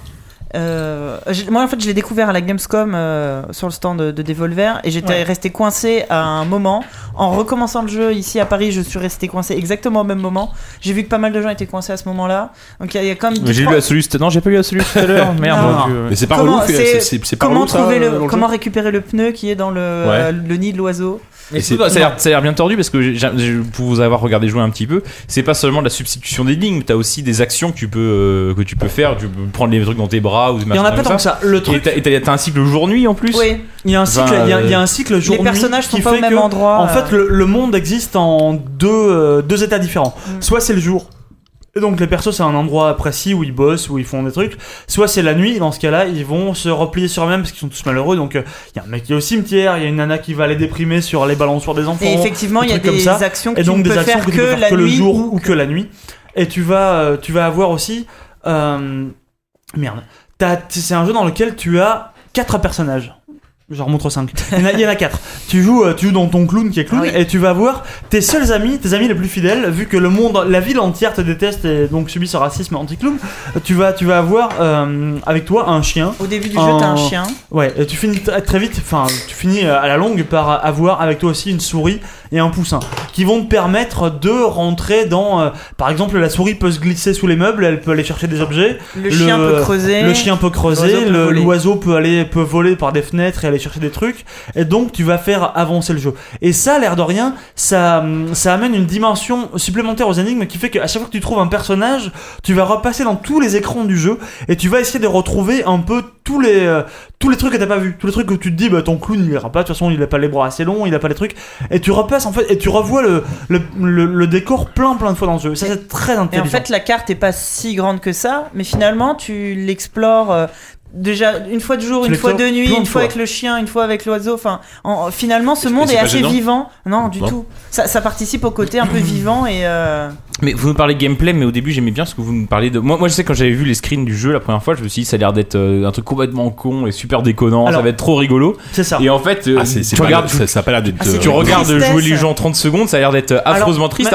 et je sais pas si c'est sinistre ou mélancolique. Et c'est je sais pas ce que ça raconte. Est-ce que c'est le truc c'est que C'est euh, Est-ce que c'est un- prenant ce que ça raconte bah, tout c'est un jeu pour moi qui a, qui a deux facettes très fortes. De un, ça a l'air hyper glauque. C'est un clown. euh, Enfin, le- leur Kickstarter, ils l'ont basé là-dessus. Leur punchline, c'était Hug Everyone. Donc, euh, tu vas câliner n'importe qui. T'es un clown qui, est- qui a une gueule dégueulasse. Tu vas aller câliner n'importe qui. Ça, ça comprend des enfants, des vieilles, euh, des, Des, des vieux cactus, pêcheurs, euh, des cactus. cactus. des- tu vas aller câliner des poteaux, des frigos. Tu câlines n'importe quoi. Mais vraiment, le tout ce que cactus tu peux câliner, tu le câlines. sinon- Et euh, tout ce que tu peux câliner, tu le câlines. Et donc ça, c'est c'est- c'est- un peu glauque, sachant que t'as la musique derrière qui pousse. Et en même temps, c'est un jeu qui, au final, malgré toute l'imagerie absolument dégueulasse qu'il peut véhiculer, et un peu malsaine et euh, qui te fout mal à l'aise, c'est un jeu qui profondément va aller chercher de la bonne humeur positif, ouais, dans de la bonne humeur tout le temps. Parce que ton mec, c'est une espèce de boule de bonne humeur inarrêtable. Le monde entier lui crache Mais sur c'est les comme ponts. JK, c'est vraiment c'est c'est c'est. Ce jeu, c'est JK the Game. C'est euh, tu joues JK. Tu joues JK, mais un, un JK qui serait détesté par le monde entier. C'est impossible, Il n'arrivera pas, voilà, c'est ça. Peut-être que c'est un JK, ça- une préquelle de c'est un- JK. C'est un peut-être. compliment. Non, mais- c'est tellement- tellement Et, et, et avec ce- cette narration hyper simple, t'as des moments euh, hyper forts. Moi, je sais que j'a- j'avais déjà fait le jeu quand euh, bah, Oupi l'avait streamé. et Il y avait un moment particulier que j'attendais. Et j'ai guetté avec délectation la tête que t'allais faire à un moment précis, Bah. à la fin dans le cirque. Et, et moi, c'est un moment moi-même, enfin, euh, qui est hyper émouvant et raconté avec trois fois rien. C'est ça. La narration est vraiment. euh, C'est que la vraie force de ces mecs-là, et c'est pour ça on parlait de Stasis dans un numéro, et je vais le redire encore maintenant. Stasis, c'est des mecs qui voulaient, ils voulaient faire peur, ils Je voulaient le faire- redire avec ce en plus, ce que tu Non, veux dire là, c'est génial. Ils, ils voulaient, ils voulaient faire peur, ils voulaient faire des trucs, euh, ils voulaient, il y avait beaucoup d'ambition au niveau de voilà, on fait un truc sérieux, euh, on fera peur. Et eux, tu vois, eux, ils ont un truc dans mes J'aurais vu la tête de Hopi il y à ce avait- moment-là. Il y, avait- il y avait un peu ce côté-là. Et alors que eux, ils arrivent avec un truc hyper naïf Ouais. et qui pourtant arrive à te toucher les sentiments, mais Ah ouais. les mecs ils attendent pas quoi. C'est vraiment. T'es toujours pris au dépourvu par ce jeu parce qu'il est d'une justesse qui est euh, au niveau de la narration, qui pourtant passe que par des pictogrammes, mais qui pour moi était. euh, parce que justement, t'essaies de décoder un peu. Il y a, y a toujours un espèce d'entre-deux, tu sais pas si c'est malsain ce jeu ou joyeux, et il y a un peu. Tu retrouves ça jusque dans le, le système de pictogrammes que toi-même tu comprends pas au début, t'essaies de comprendre, tu t'essaies. Enfin, je vois, je l'ai fait sur Twitch, donc tu essaies de le dire à voix haute, d'essayer de toi-même décrypter ce que le mec a voulu dire. Ouais. Et parfois, de par la gestuelle des mecs, tu réinterprètes la phrase que tu viens de voir et tu redécouvres un, un jeu complètement différent. Ou du moins un sens complètement différent à la phrase. Et ça, c'est c'est hyper puissant, quoi. Et les mecs font ça avec une économie de moyens qui est dingue. Ce jeu, il m'a. Et, et laissé même la, violence de, de, euh, des, des réactions des personnages au début du jeu, de la violence contre toi, et après, une fois que tu les as tous euh, rendus heureux, euh, où justement tout le monde euh, sourit sur ton passage et tout, ce, ce changement d'état au fur et à mesure de l'avancement du jeu, Mm. il est. euh, il il est. Je dirais pas bouleversant, mais tu le vis vraiment. Mm. Euh, Mais moi, je me suis surpris pendant ce jeu à développer une espèce de tendresse. J'avais Ah, envie de câliner le monde entier. Il, fa- il fallait pas, il fallait pas rentrer euh, chez moi à ce moment-là. que- est-ce que- parce que ça, Le ça aurait- ça- je facteur, pense que ça, ça aurait été tragique. Est-ce que le même 10 facteur, est-ce que les même pompiers, 10 les collecteurs des impôts, n'importe qui. J'aurais pu, j'aurais pu câliner n'importe qui. 10 non, peut-être pas. Donc hein, il faut pas. Il y a, Et, certaines- il y a euh, certaines limites. Il y a un chien, il y a certaines limites où on ne Il y a un dépasse chien pas. il y a un Bien chien sûr, ou il y a un pas chien, il y a Voilà, un bah, chien, c'est il est mignon. Bah, Il y a un chien, il est mignon. L'une des toutes premières énigmes qui est tragique, c'est qu'on découvre donc euh, cette femme qui est morte dans la, scène cinématique d'introduction. La, ta première mission, c'est d'aller te recueillir sur sa tombe. C'est euh, un homme qui te dit ça, que tu, Effectivement. que tu comprends très vite euh, ton père. On spoil pas, c'est vraiment 10 minutes de jeu quoi. Et euh, tu vas sur la tombe de, de ta mère, donc tu vas lui apporter une espèce de présent, parce qu'en plus c'est ton, ton jour d'anniversaire le premier jour, et euh, t'as ton, ton gâteau, et puis t'es Non, c'est son, anniversaire. c'est son anniversaire, Ouais, elle. ouais. C'est son, euh, c'est son. Il y a, y son tombe, gâteau et puis elle a, elle a un petit chapeau sur euh, sa photo et puis elle est morte. Et toi t'es là, putain de merde. ça te pose, ça commence te, comme ça ça. te pose une ambiance. Je dirais que t'es là, putain de merde, mais vraiment quoi. Mais c'est dur quoi. Tu regardes ton truc, ah, c'est déprimant. En plus ton mec fait des cauchemars sans arrêt, des cauchemars dans lesquels il est. Parfois c'est hyper joyeux, la musique est hyper jouasse machin. Des fois c'est des cauchemars de fou, tout est rouge, plein de sang, il y a des monstres qui t'avalent, c'est dégueulasse. Et donc tu vas te recueillir sur la, sur la tombe de, de ta mère, et puis à un moment tu veux partir. Tu veux partir parce que tu te dis, bon bah voilà, je me suis recueilli près de ma mère, et t'entends, il y, a- le chien qui aboie. Le chien, mais il est loin, tu vois, il est rentré avec toi dans la, pièce qui est loin, qui a scrollé et tout, et tu comprends pas pourquoi t'arrives pas à partir. Là tu cliques sur le chien, tu te rends compte que le chien, en fait, quand tu le fais, quand tu l'amènes à toi, il veut que tu déposes un cadeau pour lui aussi.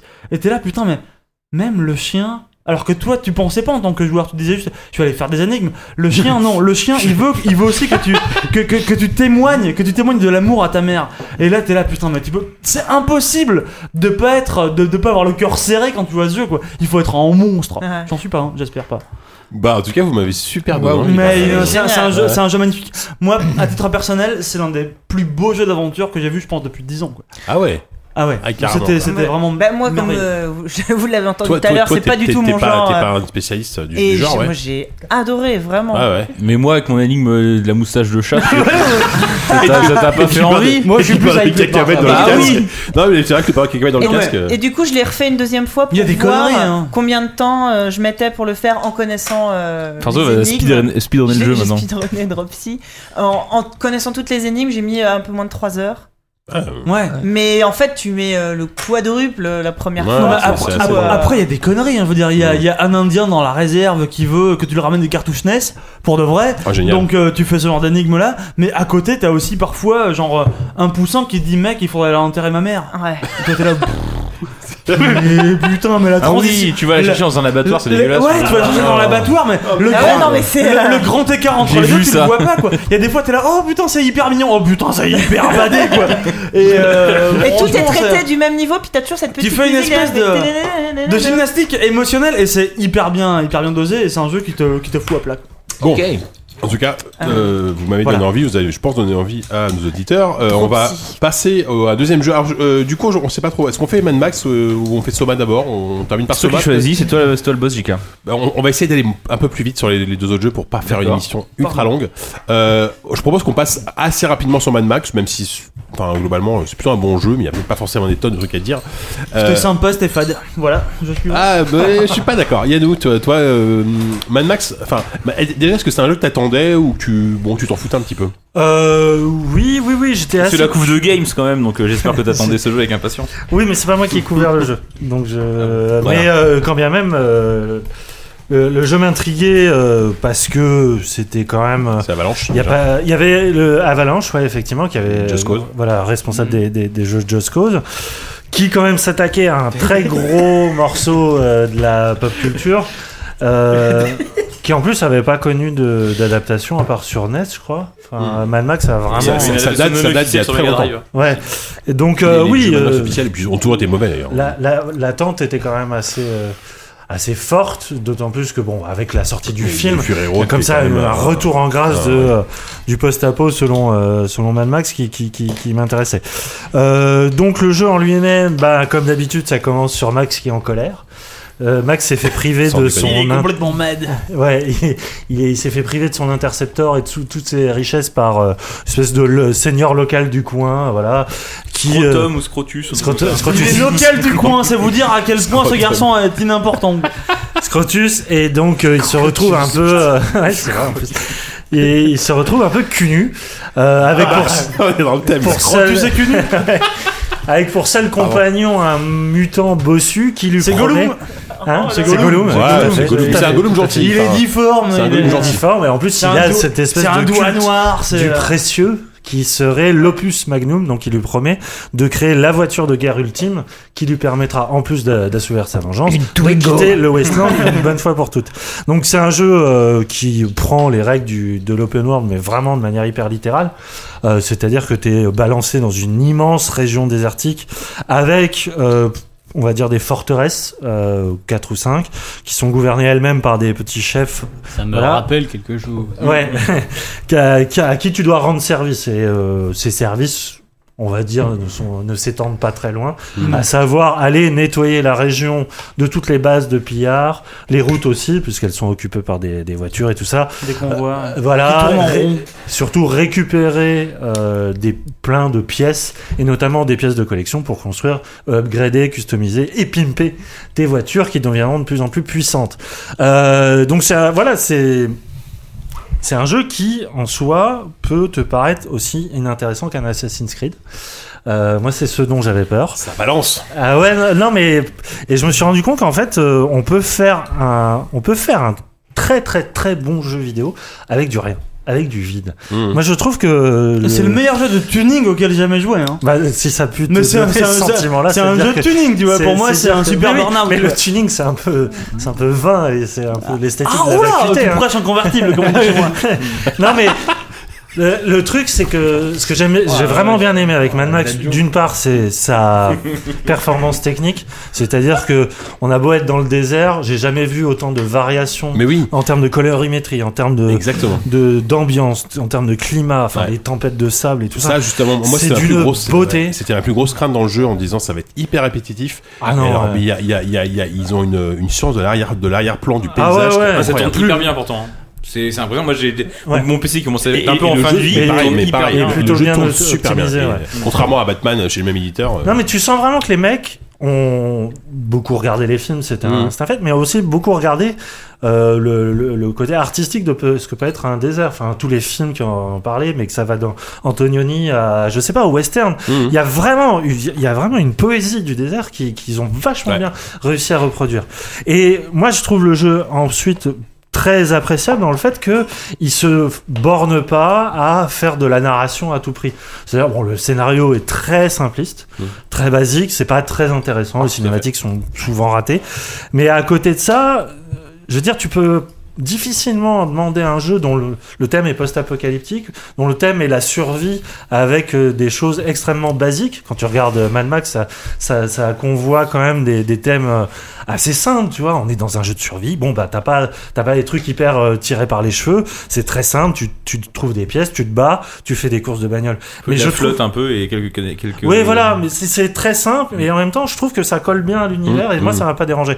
Et surtout, autant les, les combats qui sont un peu trop hérités de Batman m'ont vraiment saoulé. Ouais, ça, c'est vraiment Enfin, le, le ratage Voilà, ce, ce mode de combat, j'en peux plus. quoi. Ouais, même même s'il est, il, on n'en il- peut plus, il est, ça, il carré, il est relativement efficace, mais au Ouais. bout d'un moment, as Mais euh, en revanche, les courses de bagnole, euh, là pour le coup, euh, c'est parmi les meilleures que j'ai vues. Carrément.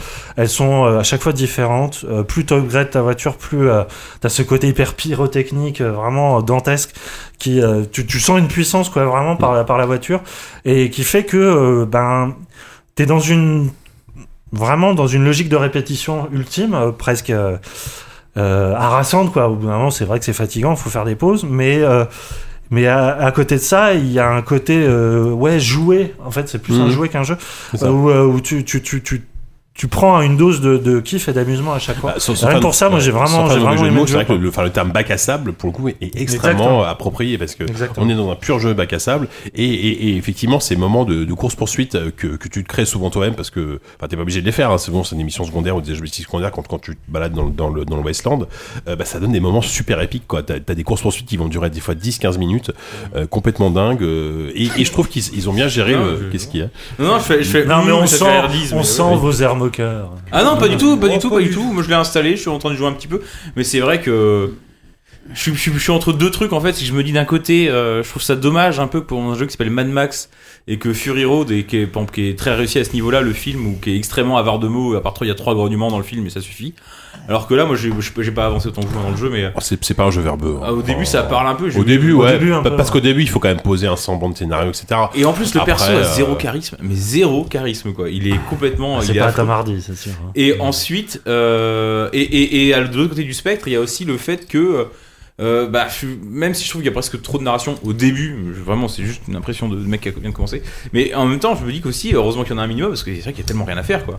Enfin, il y a, y, a, y, a que, y a que à faire des choses que t'as déjà fait mille fois. euh, Ouais, mais justement, là, là, là, là, disons que si, si tu te prends au, jeu- au, au jeu du, du jeu bac à sable, encore une fois, euh, il y a quand même énormément d'objectifs secondaires qui sont clairement pas les trucs les plus originaux c'est toujours, pareil, non? Ouais, mais disons, que moi, moi, ce qui fonctionne bien pour moi, c'est euh, le côté loot, mais pas, pas loot par rapport à ton armure, etc. C'est pour ta bagnole. Ouais, ouais. T'es hyper content Bah- de récupérer toujours des, des, euh, des, des, des, des- des bouts de ferraille pour Ouais, améliorer ta caisse, etc. Dites-moi si j'ai tort, j'ai l'impression que ce qui est intéressant là-dedans aussi, c'est que c'est un, cadre, un univers qui a bien trouvé son gameplay et vice versa. C'est-à-dire que c'est Ouais. un, un monde désertique où il faut looter euh, un Mm. peu toujours les mêmes choses pour améliorer Mm. ta bagnole et, et finalement c'est parfaitement cohérent avec ce genre de gameplay euh, hyper répétitif et Ouais. hyper des gameplays pour, pour complétistes. Bah, et finalement, finalement Mad Max est un bon bac à sable à la euh, Warner Ruby. Enfin, c'est une sorte de Mm. nouvelle euh, Mm. machin. Warner Ruby. C'est extrêmement hérité de, de Shadow of Mordor aussi. Ouais, enfin, voilà, ouais. au niveau des, des mécaniques de jeu. Et, Et je trouve ça comme plus quoi. réussi que Shadow Oui, of moi aussi. ouais, Mordor, moi euh, aussi.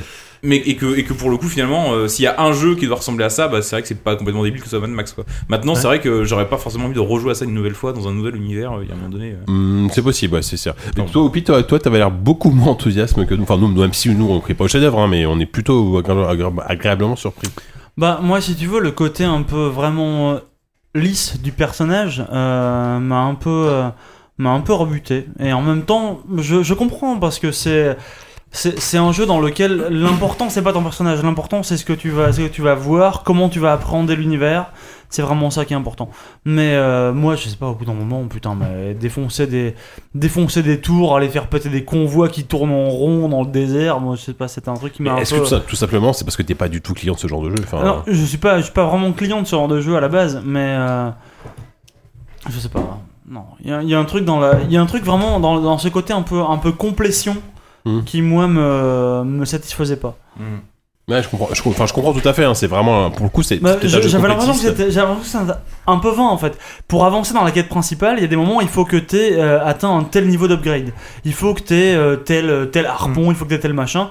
Pour les avoir, tu peux pas le faire qu'avec la quête principale, il faut que tu ailles faire des quêtes secondaires. Ouais, bien sûr. Je veux pas faire des quêtes secondaires, j'ai pas mais envie d'aller faire Ça, c'est inhérent des de jeu, quêtes quoi. Oui, c'est ça, la quête Enfin, principale est une quête plus ou moins secondaire. Les, les- les- les effets de mise en scène des quêtes, de la quête principale, des fois, il y, a des- il y a des moments plutôt sympas. hein, je dis pas, c'est quand tu vas attaquer le- l'espèce de, de- Je sais plus comment ça s'appelle ça, la porte noire, machin, c'est quasiment le Seigneur des Anneaux, mais euh, où tu vas aller défoncer un peu le truc, euh, enfin, le, le- la porte, je veux dire, voiture après voiture, euh, péter tous les, tous les gros mecs du gang, et euh, essayer d'avancer. T'es obligé d'avoir un certain niveau d'upgrade pour faire ça. Et donc t'es obligé d'être d'être toi passionné par l'univers, d'être un peu investi dans le truc pour être allé faire des quêtes secondaires. Mais euh, Bah, c'est pas un truc qui me bottait. Moi j'avais pas envie de ça en fait. C'est clairement un jeu. d'un ça- rouler juste, Ouais. rouler ça me plaisait. Bah, c'est clairement un jeu où tu vas toi-même te créer ta propre histoire et tes propres challenges, en Ouais. fait, tes propres Bah, objectifs. ouais. hein, je sais pas si Yann Moi, je trouve, mais- ouais, je trouve que ça reproduit bien un peu le l'état d'esprit du Mad du côté absurde de la Bien fin sûr, du monde. il y a une vacuité. qui Qu'est-ce- est on n'a plus rien à faire, donc euh, finalement, Mm. faisons tout exploser, quoi. Enfin, Ouais. moi, je,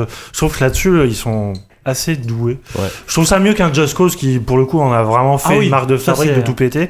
Là, il y a, il y, a il y, il y, quand même une certaine pas tristesse ni mélancolie, mais je trouve qu'ils arrivent à, à reproduire ce côté un peu poisseux et surtout, euh, ouais, absurde de, de, de ce que peut être le post-apo. Tu Mm. vois, un Fallout va le remplir de narration jusqu'à déborder, euh, où euh, finalement, euh, c'est la- c'est l'antithèse de, de l'apocalypse, presque Fallout. Il y a presque trop de choses par Mm. rapport au monde réel. Mm. Alors que là, on est vraiment dans ce côté, mais euh, pff, on n'a plus rien d'autre à faire qu'à se battre, quoi. Et je trouve ça hyper tribal, hyper vain et hyper répétitif. Mais en même temps, ils le font tellement bien que moi, je Moi, suis rentré dedans, quoi. Moi, le, le drame pour moi de ces jeux-là, c'est le, le syndrome de, de l'open world qui se suffit à lui-même. C'est-à-dire que tu as une map sur laquelle tu l'ouvres, il y a 56 000 icônes, elles sont partout. Ouais. Et on te dit, voilà, là tu peux aller faire plein de trucs, mais putain, mais j'ai rien envie de faire dans tout ça. J'ai pas envie de faire tout ça. Mais il y a plein de trucs à faire, mais il y a rien qui me pousse à aller faire ces trucs-là. Mm. Et ça, moi, c'est un truc qui me. Tu, tu peux qui- pas qui- faire de, de hug aux gens dans le jeu. Non, tu peux pas faire ça. Tu Si, peux hugger, mais à coup de shotgun, quoi, à coup de chevrotine, quoi. Alors au bout d'un moment, tu vois, tu, enfin moi, du moins c'est comme ça que je l'appréhendais. Après peut-être que vraiment je suis pas le bon client pour ce jeu-là, mais je suis allé, je me suis fait euh, les, les snipers en boucle. J'étais là, bon allez, je prends tous les snipers, après je vais le faire toutes les tours, après tout le machin. Et euh, bon, je sais pas, il y, a- y a un moment où le, le souffle pique à manquer pour moi. Ouais, moi je, je comprends tout à fait. Moi, moi après, je suis vrai. Enfin, je comprends tout à fait tes- les défauts que tu évoques. Moi, je suis plus du côté d'Yanou, mais euh, c'est un vrai jeu bac à sable dans, avec tout ce que ça, ça implique de défauts euh, à, à ce genre de jeu, quoi. En tout cas, euh, voilà, on va, on va terminer les critiques euh, avec Soma. Euh, Soma, c'est quand même le nouveau jeu de Frictional Game, Quand Euh, même. quand même, hein, qui était euh, donc les développeurs de la trilogie Penumbra et de Amnesia surtout, qui est quand même un, un des meilleurs survival horror. mon- Premier à- Amnesia. le premier Amnesia, oui, pas Machine for euh, qui était euh, à mon goût, à, à- à mon avis, un des meilleurs euh, jeux d'horreur euh, qui a été fait ces, ces dix dernières années. Euh, Là, ils reviennent, ils ont passé beaucoup de temps à créer ce, ce nouveau jeu, avec euh, pas forcément des mécaniques de jeu très différentes, mais surtout un univers complètement nouveau, euh, puisque euh, si je voulais vulgairement résumer, euh, Soma c'était Lovecraft, non pardon, Amnesia c'est Lovecraft et, So- et Soma c'est euh, Alien euh, vers euh, mythe Bioshock quoi. Voilà, Avec du cadic dedans. quoi. voilà, du Yannick, voilà. Euh, Walou, t'es, alors pour le coup, on a eu un débat avant l'émission, t'es le seul à, l'avoir terminé, tu te dis, bon, il faut vraiment le terminer pour en parler. Euh, Yannou et moi, on en est pas forcément très loin de la fin, je pense, mais on a quand même bien avancé. si, ouais. Euh, toi, toi, toi, Walou, t'es, Bah, plutôt, moi, plutôt emballé. Je vous disais ça parce qu'il y a deux raisons de jouer à, à Soma. Il y en a trois en fait. La première c'est pour le boulot, donc ça c'était. euh, c'est- C'est peut-être pas la vôtre. ça consomme pas tout le monde, voilà. Euh, il y en a deux, il en reste deux valables. C'est euh, bon pour ces mécaniques de jeu, pour ces mécaniques d'horreur qu'on connaît, parce qu'effectivement c'est exactement celle de Amnesia, qui je le rappelle est un survival horror en, en vue euh, à la première Voilà, personne, subjective. dans lequel tu te promenais dans une sorte de manoir, euh, effectivement Lovecraftien en diable, et euh, et dans lequel tu te battais pas, tu pouvais pas te battre, c'est impossible. Tu pouvais juste fuir ou te cacher. Et euh, t'étais- tu t'es confronté à des ennemis que tu voyais jamais vraiment, ou quand tu les voyais c'était trop tard. Et euh, là, c'est euh, c'est un jeu qui était tout en tension, en angoisse. C'était vraiment pas. euh, c'était c'était vraiment une façon différente d'envisager le survival horror. Et maintenant, euh, t'avais t'as- comment Soma, c'est la même chose sur ce d'un point de vue du gameplay où tu vas beaucoup marcher finalement. Euh, tu vas également beaucoup te cacher et euh, essayer de comprendre comment marchent les monstres. Il n'y en a pas beaucoup, c'est pas, je pense qu'on peut les compter, il doit y avoir 10 monstres dans tout le jeu. Mais euh, chaque rencontre t'oblige un peu à, les appréhender. C'est là aussi une différence par rapport à Amnesia, c'est que tu as différentes sortes de monstres où les premiers vont euh, le jeu va t'interdire toute rencontre avec le monstre donc tu peux même pas le regarder donc ce qui est à la fois une manière de Ah, tu peux, mais ça Il- parasite ton écran. Quand tu Ouais, le regardes, et puis il, et puis- et puis il te voit en fait. il te voit. Et te voit. Et donc en fait c'est un, c'est un moyen, je pense que c'est un moyen de rendre le jeu plus facile au début où tu dis en fait c'est assez simple d'échapper au monstre, il suffit de lui tourner le dos, mais en même temps c'est que ça crée une tension euh, terrible, Ah c'est oui, parce que clair. comme tu le vois pas, et comme tu le vois, tu comprends pas ce que c'est. Et euh, pendant très longtemps, tu, le premier auquel t'échappes dans le bateau, euh, tu, tu peux pas, t'as aucune idée euh, d'où, euh, de- à quoi il ressemble, et c'est justement ça qui crée là, cette tension affreuse, quoi. C'est que, c'est que tout est possible. En fait, comme tu sais pas ce, ce, ce, Ah, pour le coup, on, ses on limites, est assez proche de- des thèmes de Lovecraft où, euh, en gros, le l'horreur n'est pas montré et juste Mhm. suggéré. Et euh, il y a une deuxième raison d'y jouer, qui est, euh, Tout le monde secoue la tête. Mec JK en termes de Lovecraft, euh, On a tous bravo, hésité à bravo. balancer une vanne, mais c'est c'est surtout ça, ouais. Ouais, mais JK, c'est vrai que c'est le- c'est l'expert. le spécialiste de Lovecraft, j'ai lu les trois premières Et de Damasio et de euh, Damasio. et, euh, il y a une deuxième raison d'y jouer à, à, à- Soma qui était absente, qui était absente d'Amnesia, enfin qui était euh, Le saut. extrêmement euh, réduite dans Amnesia. C'est euh, et qui était présente paradoxalement dans le mal aimé euh, Amnesia 2 et qui était même quasiment exclusivement présente où Amnesia 2 était, ouais. était donc euh, un jeu de Chinese Room qui est connu pour ces- ce qu'on appelle désormais des walking simulators où tu ne fais que marcher Voilà. et tu te laisses raconter une histoire et tu interagis très peu et donc qui avait fait Disaster et effectivement euh, Rapture euh, récemment. Euh, et Amnesia 2, euh, Machine for Pigs, c'était que ça en fait. Ils avaient un peu droppé le côté euh, horrifique pour vraiment juste raconter une histoire. Et euh, là, on sent que qui en tout cas bah, il y avait quand même un univers un truc qui te, qui te- que t'avais pas parce que je vois Yannou qui lève un peu les yeux au ciel Il y a quand Mais- même beaucoup de jumpscares dans le Amnesia 2. hein. ouais mais finalement t'as un mec dans tout le jeu mais le, non, mais le, peu le importe. jumpscare, c'est facile, oui, d'accord, facile d'accord, comme. euh, et C'était euh, nul. C'était de la merde. hein. Ouais, voilà. et, euh, et là ils ont euh, ils ont repris ils ont repris euh, Je- leur, leur ambition en tout cas qui était de celle d'Amnesia 2 qui enfin qui était ils ont repris l'ambition d'Amnesia d'Amnesia 2 qui est de raconter aussi une histoire. Et l'histoire non seulement euh, elle est euh, c'est de, la, SF je vais pas rentrer dans le détail parce que j'ai pas envie de spoiler en fait ce jeu mais il faut savoir que ça commence euh, de nos jours ou en tout cas dans un futur extrêmement proche et très vite ça déraille et t'arrives dans un dans un univers futuriste et à la fois extrêmement glauque et sombre qui euh, effectivement est un peu au confluent de Alien, Bioshock et euh, Philippe Cadic, il y a un peu tout ça qui se mélange là-dedans. Euh, et euh, non seulement l'histoire est, est- est- c'est une, bonne histoire de SF qui est assez cool et intéressante, même si c'est des thèmes qu'on a vu traiter ailleurs. euh, Dans Talos Principle, par exemple, il traite mille fois moins bien, avec mille fois plus de, Mm. de lignes de dialogue et de Mm. trucs comme ça, mais là c'est tellement plus fin à lui raconter. Et donc non seulement qu'il a une histoire à raconter, mais non seulement qu'il la raconte, qu'il la raconte bien et qu'il la raconte par son univers. Et c'est ça que je trouvais vraiment génial, parce que c'est Amnesia, c'est euh, un jeu qui euh, était extrêmement immersif et qui mettait cette immersion uniquement au service de la peur, de la tension et de l'angoisse. Et en fait, là, ils ont réussi à, à comment dire, à, se servir des mêmes voies, des mêmes canaux, des mêmes moyens, qui est donc de t'immerger dans un univers où tu vas tel- tellement plonger qu'à des moments c'est claustrophobique, ne serait-ce que par la nature même de l'univers dans lequel tu es plongé. D'ailleurs, c'est un univers très littéralement claustrophobique, mais qui ça joue complètement sur le sur la, la puissance de la narration et que finalement, même s'il n'y a pas grand-chose dans ce jeu, finalement, ça va être assez peu de dialogue. Un- t'as une deuxième personne qui te parle euh, en général, qui est même pas présente euh, physiquement, qui est même jamais présente physiquement. Tu vas avoir quelques logs sur des ordinateurs, mais c'est on est très loin de Stasis, dont on parlait la dernière fois, qui était extrêmement bavard, ou de ou de l'imbuvable euh, Talos Principle qui racontait ça euh, très mal et euh, avec beaucoup beaucoup beaucoup trop de, verbiage. Euh, là, avec une économie de moyens, ils arrivent à te faire passer un, une narration, notamment par la nation, par, le, par le par le décor, par le, par plein de petites touches, plein de petits détails qui marchent super bien. Et même si ultimement le jeu, la fin, c'est pour ça que j'aurais voulu que vous voyez la fin, pas parce que ça permet de voir le jeu sous un autre jour, mais parce que je trouve que la fin est un peu décevante au niveau du scénar, mais malgré tout, j'en suis sorti avec quelque chose dont je suis jamais sorti en sortant d'un jeu d'horreur comme ça où moi je passe mon temps à faire alt tab et à en sortir en cours de route parce que ça m'angoisse beaucoup trop parce que je suis un garçon beaucoup trop sensible. Mais euh, en arrivant à la fin j'avais qu'une envie en fait c'est de relancer le jeu de le refaire. Je comprends Bah- pourquoi euh, Charles t'appelle petit bonhomme. bah oui. Non mon petit gars. Non je sais plus comment il appelle ton de toute façon c'est enfin bref.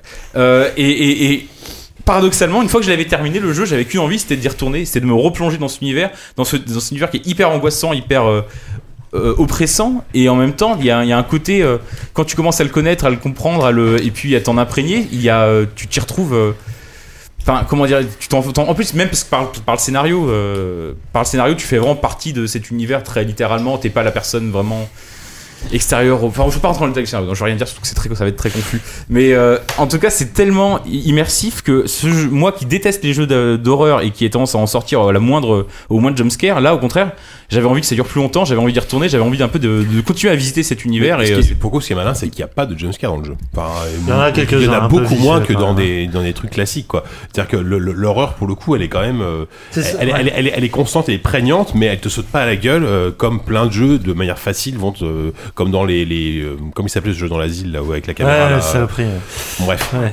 Euh, Donc, ah, euh, Outlast. Outlast, voilà. Outlast. Ouais. Typiquement, voilà, tu Il y, en a, il y en a, il y en a L'autre peu. connerie avec le smartphone là qu'on avait, dont on avait parlé là. Ouais, ouais, ouais, le truc, euh, je sais plus. Bref. Non, mais, mais oui, non, On mais t'as raison. euh, le jeu est quand même hyper, hyper fin en fait. C'est-à-dire qu'il fonctionne pas sur des mécanismes. euh, Enfin, il fonctionne un peu là-dessus, mais euh, sur la peur, qui est, qui est un peu une espèce de, de, de stimuli du corps, qui est une Ouais. réaction qui est complètement naturelle, machin, et donc hyper facile à produire chez quelqu'un qui on plonge dans le noir dans- avec des bruits angoissants et tout ça. Là, on est vraiment dans une logique plus de l'angoisse, c'est-à-dire que il y a toute une partie de l'imagination qui est mise en en, en, en contribution, merci, à- avec ce que le jeu te suggère. Et, c'est, et je trouve ça vraiment, je trouvais ça vraiment super comme jeu, parce qu'autant le premier Amnesia m'avait vraiment saoulé, le deuxième, j'en parle même pas. Le, je, trouve, je, je trouve que c'est vraiment un jeu qui, qui fait corps entre euh, la, la forme qu'il met en, en place et le fond Mhm. narratif qui est extrêmement riche parce que le, le titre soma, enfin la soma, donc la, la base de la somatisation, c'est vraiment euh, comment euh, l'esprit peut influencer sur ton propre corps. Et tout le, le scénario du, du, du jeu tourne là-dessus, c'est-à-dire qu'on est plongé dans cette espèce de, de monde un peu utopique, comme tu as dit à la Bioshock, voilà, qui a complètement dégénéré et, euh, et parce qu'il faisait des expériences sur, euh, on va dire, euh, ouais, le transhumanisme, on va dire, on va rester très euh, généraliste, machin, tout ça. euh, oui, ça. Et donc t'es à la fois plongé là-dedans, et je trouve que la, la force du jeu, et c'est un peu leur euh, signature, c'est le côté euh, manipulation des objets, qui est très très poussé. C'est-à-dire que la moindre porte, le, le moindre euh, mug, machin, j'en sais rien, le- et tout est activable, et tu peux vraiment manipuler les objets. Donc t'as un peu ce côté haptique, et il y a Ouais, des scènes mais- vraiment extraordinaires. Ouais, Notamment, je me ouais. souviens de Est-ce qu'il se préparait pas au à l'avenir de la VR peut-être, ah oui, sûrement, Ah, ça ça serait doit- pas- Grut. Merci. Ça doit être un jeu absolument extraordinaire en VR, sûrement. Mais il y a une scène absolument incroyable, je me souviens, où tu dois tirer une chaise avec toi pour la lancer sur une vitre et pas Mm. faire trop de bruit parce qu'il y a un monstre à côté de toi. Et vraiment, ils ont reproduit le côté hyper lourd de la chaise et t'as l'angoisse qui monte en même Mm. temps de faire. Et il y a ce côté hyper. euh, Ouais, le, le corps prend le, le, le, le- le Après, relais. après- après, je trouve que juste dans, dans 90% du temps, les, le fait que tu puisses manipuler les objets ne sert à rien. Non, ça sert à rien. Non, mais ça, ça participe complètement au- à Ça- l'immersion du ça, jeu. Quoi. Ça Oui, oui, participe oui, au oui, mais c'est- c'est- scénario. non, mais c'est c'est vrai qu'au début, moi j'étais là à ramasser le moindre truc, à regarder la, la moindre bouteille, la moindre tasse, puis au final, bon, au bout d'un moment, t'arrêtes Le- parce que. Non, Moi, je pense que c'est complètement utile parce que ça participe Ouais. à la, au récit, en fait. Mm. C'est- je- je- vraiment, je vais pas dévoiler, mais c'est quand même, comme t'as dit, comme Talos Principal, c'est l'histoire d'un moment d'un personnage qui en vient à questionner ton, ta propre humanité et qui te demande, mais c'est quoi être humain Ouais. Et euh, ce qui est vachement beau, c'est que c'est lié à un truc d'énigme, c'est-à-dire euh, finalement, qu'est-ce qui, euh, qu'est-ce qui fait de toi un être unique, qu'est-ce qui fait de ton identité, et tout ça. Toutes ces questions sont relayées par un système de de- d'énigmes et surtout par les objets que tu touches, parce que tous les objets que tu touches ont une histoire. Enfin, vraiment, il y a, y a du récit derrière. Mhm. Et je, je trouve ça hyper fin parce que plus tu commences à t'habituer à ton personnage, plus tu t'as- commences à t'habiter au lieu, à, à connaître son passé, à faire corps avec lui, littéralement, euh, plus le jeu te met en face de, de problèmes existentiels et surtout moraux. Il y a vraiment des choix à un moment où euh, je pense que je vais écrire dessus euh, dans, dans, dans un JV euh, euh, plus tard parce que il y En a train de te vendre la pige là. non non mais, c'est- j'ai- j'ai- j'ai- j'ai- non, mais il faut, Alors, il faudrait que je le théorise prix, mais euh, mais il y a vraiment une scène qui est clé pour moi dans le jeu où tu il y a un effet de miroir et de de, de, de mise en abîme par De miroir à sens littéral du terme ou euh, ouais, non, non. Non, pas euh, pas non, non, non, pas celle-là. Euh, qui, qui vraiment te questionne sur ce que le pouvoir que tu peux avoir dans un jeu vidéo sur toi-même et sur ton avatar. Mhm. Et vraiment, autant le jeu a des défauts, moi c'est vraiment les monstres qui sont trop euh, mécaniques. Enfin, Ouais. vraiment le côté infiltration euh, Ouais, coup, me ça- sort souvent du. Ça du anesthésie le côté peur parce qu'au final, Ouais, une fois que t'as ouais. compris leur C'est leur dommage. pattern, euh, bon, C'est vraiment dommage. tu mais, peu.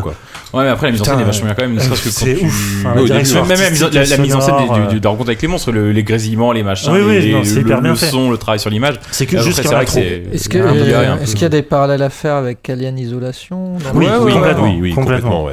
Même si c'est moins relou dans le terme, euh, voilà, tu vas aller euh, dans Alien, tu, passes ton temps à faire des allers-retours parce que tes portes étaient bloquées, etc. Non, là t'avances. Là, c'est un peu moins le mais il y, a- quand même, il y a quand même régulièrement des moments où tu arrives dans une grosse base, vaisseau, ce que tu veux, et tu dois aller d'un point A à un point B, et tu dois quand même galérer parce que ça, le, le- le courant est coupé, il faut revenir Ah ouais. en arrière, etc. Ça, c'est un vrai progrès par rapport à Amnesia qui était, euh, parce que par son thème même, qui était. euh, tu, tu- tu visitais un lieu qui n'existait pas vraiment, alors que là, c'est une base qui est complètement crédible, dans lequel, euh, un peu comme dans Alien Isolation, Alien Isolation, ils ont recréé un Ils ont univers. extrêmement travaillé Il y, a des, il y a des ouais. moments donnés où, effectivement, souvent, t'avances sans forcément regarder. Si tu regardes ce qui se passe, mais t'avances sans forcément euh, analyser ton environnement. Mais il y a des moments où t'arrives et tu vas commencer à te balader, aller au laboratoire, à l'étage, redescendre pour activer un truc et tu regarder les ordinateurs qui vont s'allumer, chercher les infos. Enfin, t'as vraiment dans un univers qui est crédible Sa- construit Sachant que, voilà, dans chaque détail. Et c'est pour ça aussi quand tu parles de- c'est pas forcément utile de manipuler les objets, mais rien que la présence de ces objets-là, Ah le ouais, fait que ce soit pas des éléments oui, de non. décor, ils existent et effectivement ils racontent une tu histoire. puisses le faire, tu puisses les manipuler. Et puis rien que le fait que tu puisses le faire, effectivement. Et puis ça, ça, ça te aussi, ça te projette dans une immersion qui, Mm. dont l'histoire a besoin parce que toi, t'es, greffé un peu à, ce- à cet univers, à ce monde souterrain,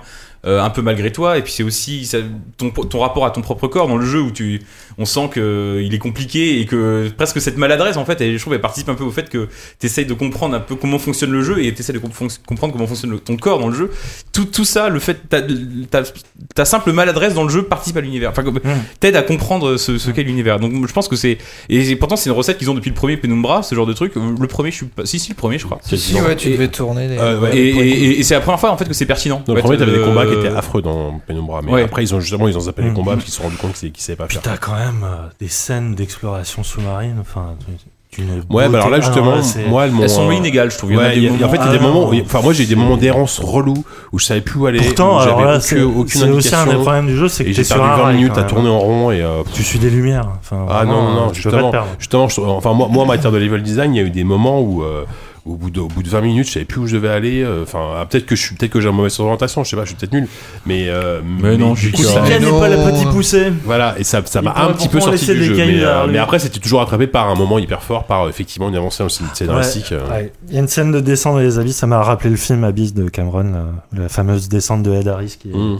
qui est sublime à regarder. Et là, ils, ils en ont reproduit une autre qui est euh, incroyable. Vraiment, euh, en termes de sensations visuelles sonores, c'est Bon. c'est ouf. Ouais. Bon, c'est c'est, enfin, voilà, globalement, c'est plutôt Un du très bon jeu. On est, on est quand même content de revoir Source Frictional. Ils ont, c'était leur, leur, c'est quand même un projet assez énorme pour eux.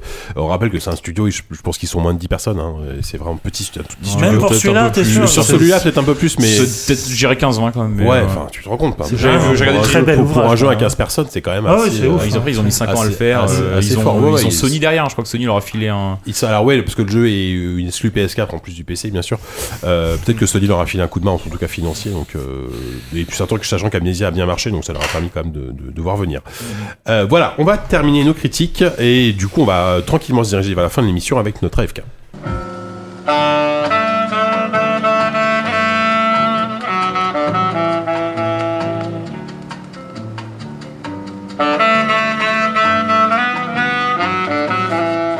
L'AFK va être euh, comme va, va être commencé tout à fait, c'est français euh, par Oupi. Ouais. Ouais. Moi, je vous parle. Salut. Merci. Comment ça va Oupi Bah, il réfléchissait si Bonjour. c'était vraiment français en fait. La race cochon, tu nous recommandes la race cochon ce soir. La race cochon, non. euh, je vais vous recommander un truc qui est euh, assez vieux pour le coup. Euh, c'est, euh, je vais vous recommander l'animé, le remake en tout cas de l'animé de Berserk. Euh, Berserk, je sais pas si vous avez vu ça, Ah si vous le- avez le- lu moi, ça. j'ai lu, si, j'ai euh, lu. T'as Extraordinaire. t'as- t'as lu Berserk Extraordinaire jusqu'à euh, Ouais, jusqu'à un certain c'est- niveau. C'est un tout le problème. moment. C'est que Berserk, c'était un dessin animé qui était. Enfin, non, c'était un, manga, manga. pardon, Mm. qui était extraordinaire au début parce qu'il avait une histoire complètement dingue et un climax qui arrive très tôt. Enfin, ou du moins. Ou de, À l'échelle le- d'un manga, oui. Ouais, à l'échelle d'un manga ouais, qui arrive très tôt, au 13e tome, à peine, à peine 13 tomes, voilà. Et euh, qui aurait pu, euh, qui aurait pu s'arrêter là, mais qui aujourd'hui euh, continue à faire des, des, des, des centaines de milliers de suites. euh, Bon, qui sont. Non, en 38 aujourd'hui, c'est on Ouais, est très très loin de tout ça. Mais je pense que je pense j'ai une théorie là-dessus que ça repart euh, aujourd'hui, mais c'est bon, on s'est perdu au milieu. Mais toujours est-il qu'il y a eu une, euh, il y a eu un animé sur Berserk qui était sur euh, ce qu'on appelle le Golden Age, à savoir que Berserk, la, la base du truc, c'est un, un héros euh, qui s'appelle Guts, qui a une épée qui est environ, environ une fois une fois et demie grande comme lui. C'est à peu près ça le truc. non la bite. C'est un, Sachant que le mec fait déjà 1m90 quoi. c'est ça, c'est un mec Comme- qui, euh, c'est un mec qui, euh, c'est une époque un peu médiévale, euh, fantastique complètement. C'est de un la dark, mec c'est de qui, la dark fantasy. de la quoi. dark fantasy, un mec qui pourfend des, qui pourfend des, des tas de choses euh, avec une, une aisance euh, à nul autre pareil, comme plein de choses qu'on connaît. Et, euh, et si tu veux, c'est euh, c'est euh, c'est un truc dans lequel l'histoire est très très bien racontée. C'est assez subtil, c'est une histoire de mercenaires, c'est une histoire de, de mercenaires qui, qui veulent du pouvoir, qui veulent intégrer une armée royale, qui veulent, qui, qui veulent vraiment du pouvoir et devenir roi même. C'est l'histoire de Griffiths, le personnage principal, pas principal, mais du moins l'antagoniste principal, on peut dire ça. C'est ça, oui, oui, non, Ouais. tout à fait. Bref. Et euh, donc il y a eu une série animée euh, qui a été faite au début des années 99-2000, euh, des suites du, succès du manga. Et là ils ont refait un, remake de ce truc-là que j'ai regardé récemment, à savoir la semaine dernière, et qui est vraiment extraordinaire. Ils ont refait des plans, ils ont refait des plans en, images de synthèse où ça tourne dans tous les sens. Où franchement, en termes d'animé, t'as rarement vu ça. C'est l'animation 3D du coup? Ou- bah, ça dépend. que l'image de Ils- ils synthèse alternent- dans le manga, Non, c'est ils- souvent. Ouais. euh, ils, alternent entre les deux en fait. T'as de l'image 2D traditionnelle et puis t'as des plans. euh, T'as quelques plans qui, mais vraiment, ils en ont fait très peu en image de 3D parce que bon, c'est effectivement très souvent raté. Mais là, le, le peu qu'ils ont fait, ils tabassent leur mère. Ouais. C'est vraiment, euh, c'est vraiment sale en termes de, en termes de dézoom, et de, de rotation autour du personnage. Et euh, le mec, tu sens vraiment une puissance de dingue. Et, euh, et là, ils ont fait un truc en euh, trois films. C'est trois films d'une heure et quart environ. Euh, c'est sorti entre 2012 et 2014, donc ça vous dire à quel point c'est pas c'est pas neuf ce que je vous dis. Mais euh, c'était vraiment très très bien foutu. Pour avoir vu les animés de l'époque, pour avoir lu le manga après, pour avoir revu maintenant le, le remake, franchement, ça vaut la peine d'être regardé. Même si effectivement il y aura toujours des mecs pour vous dire ah mais ça passe pas sur tel ou tel détail machin. Non, Euh, je pense que tu regardes le remake, tu comprends absolument tout ce qu'il y a à comprendre. Tu vois juste que le truc il tabasse sa mère, que le héros Guts, il est en train de découper des mecs dans tous les sens, que justement le l'intrigue politique au milieu est très bien gérée, même si elle est, c'est, c'est- ça va assez vite, ça va très vite, ça dure euh, en tout 3 heures, euh, 4 heures à tout casser, mais euh, c'est très très bon, regardez. Regardez ça. Donc en, en termes de mère tabassée, c'est. c'est- En termes de pas tabassée, c'est- Rangez vos mères, hein, parce que c'est pas mal. Maman, cache-toi. Ah, mais je suis en train de voir. ok, je vais mettre- Ma mère écoute le podcast, dis pas rien. Allez. Là, je suis en train de regarder les images, ça a l'air effectivement en tout cas très beau. Euh, Cet merci. homme internet. J'ai cet homme internet, voilà, grâce à mon téléphone. Euh, Diz, à toi, euh, à toi. À moi. Euh, je vais parler vite fait de Sense 8. Je sais pas si on l'a. Si, Non, non, c'est moi non, qui- je pas crois. parlé. T'en avais fait déjà T'es sûr Peut-être, je sais plus. Non, non, non, non. En disant à que chaque c'est fois, on a vachement l'impression Ah non, on de- a parlé dans JV. Ah oui, mais c'est pas grave ça. Sense 8, en fait, Non, mais je- du coup, je confonds. ce qui en fait, euh, ce qui est assez marrant, c'est que j'en arri- suis arrivé après avoir fini la, la- la première saison au même, euh, à la même conclusion que celle euh, à la fin de MG5, dont on n'a pas parlé, mais bon, ça va me permettre de pouvoir en glisser un mot ou deux. Ce qui est euh, marrant, c'est qu'il y a plein de défauts, dans l'un comme dans l'autre, mais au final, il y a une forme d'acceptation qui est pas forcément immédiate, qui vient quelques heures, peut-être quelques jours après. Et C'est la qui te fatigue, ça. c'est pas si c'est la fatigue, non, c'est plus une sorte de.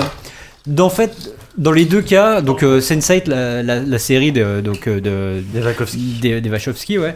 Euh, donc, euh, c'est compliqué à résumer, mais c'est euh, donc euh, comment euh, huit personnes euh, euh, sont connectés à travers le monde et, c'est- et pu- et arrivent à, à correspondre sans, sans être présents physiquement. là. Putain, mais c'est l'équipe de ZQSD en fait. quoi. Voilà.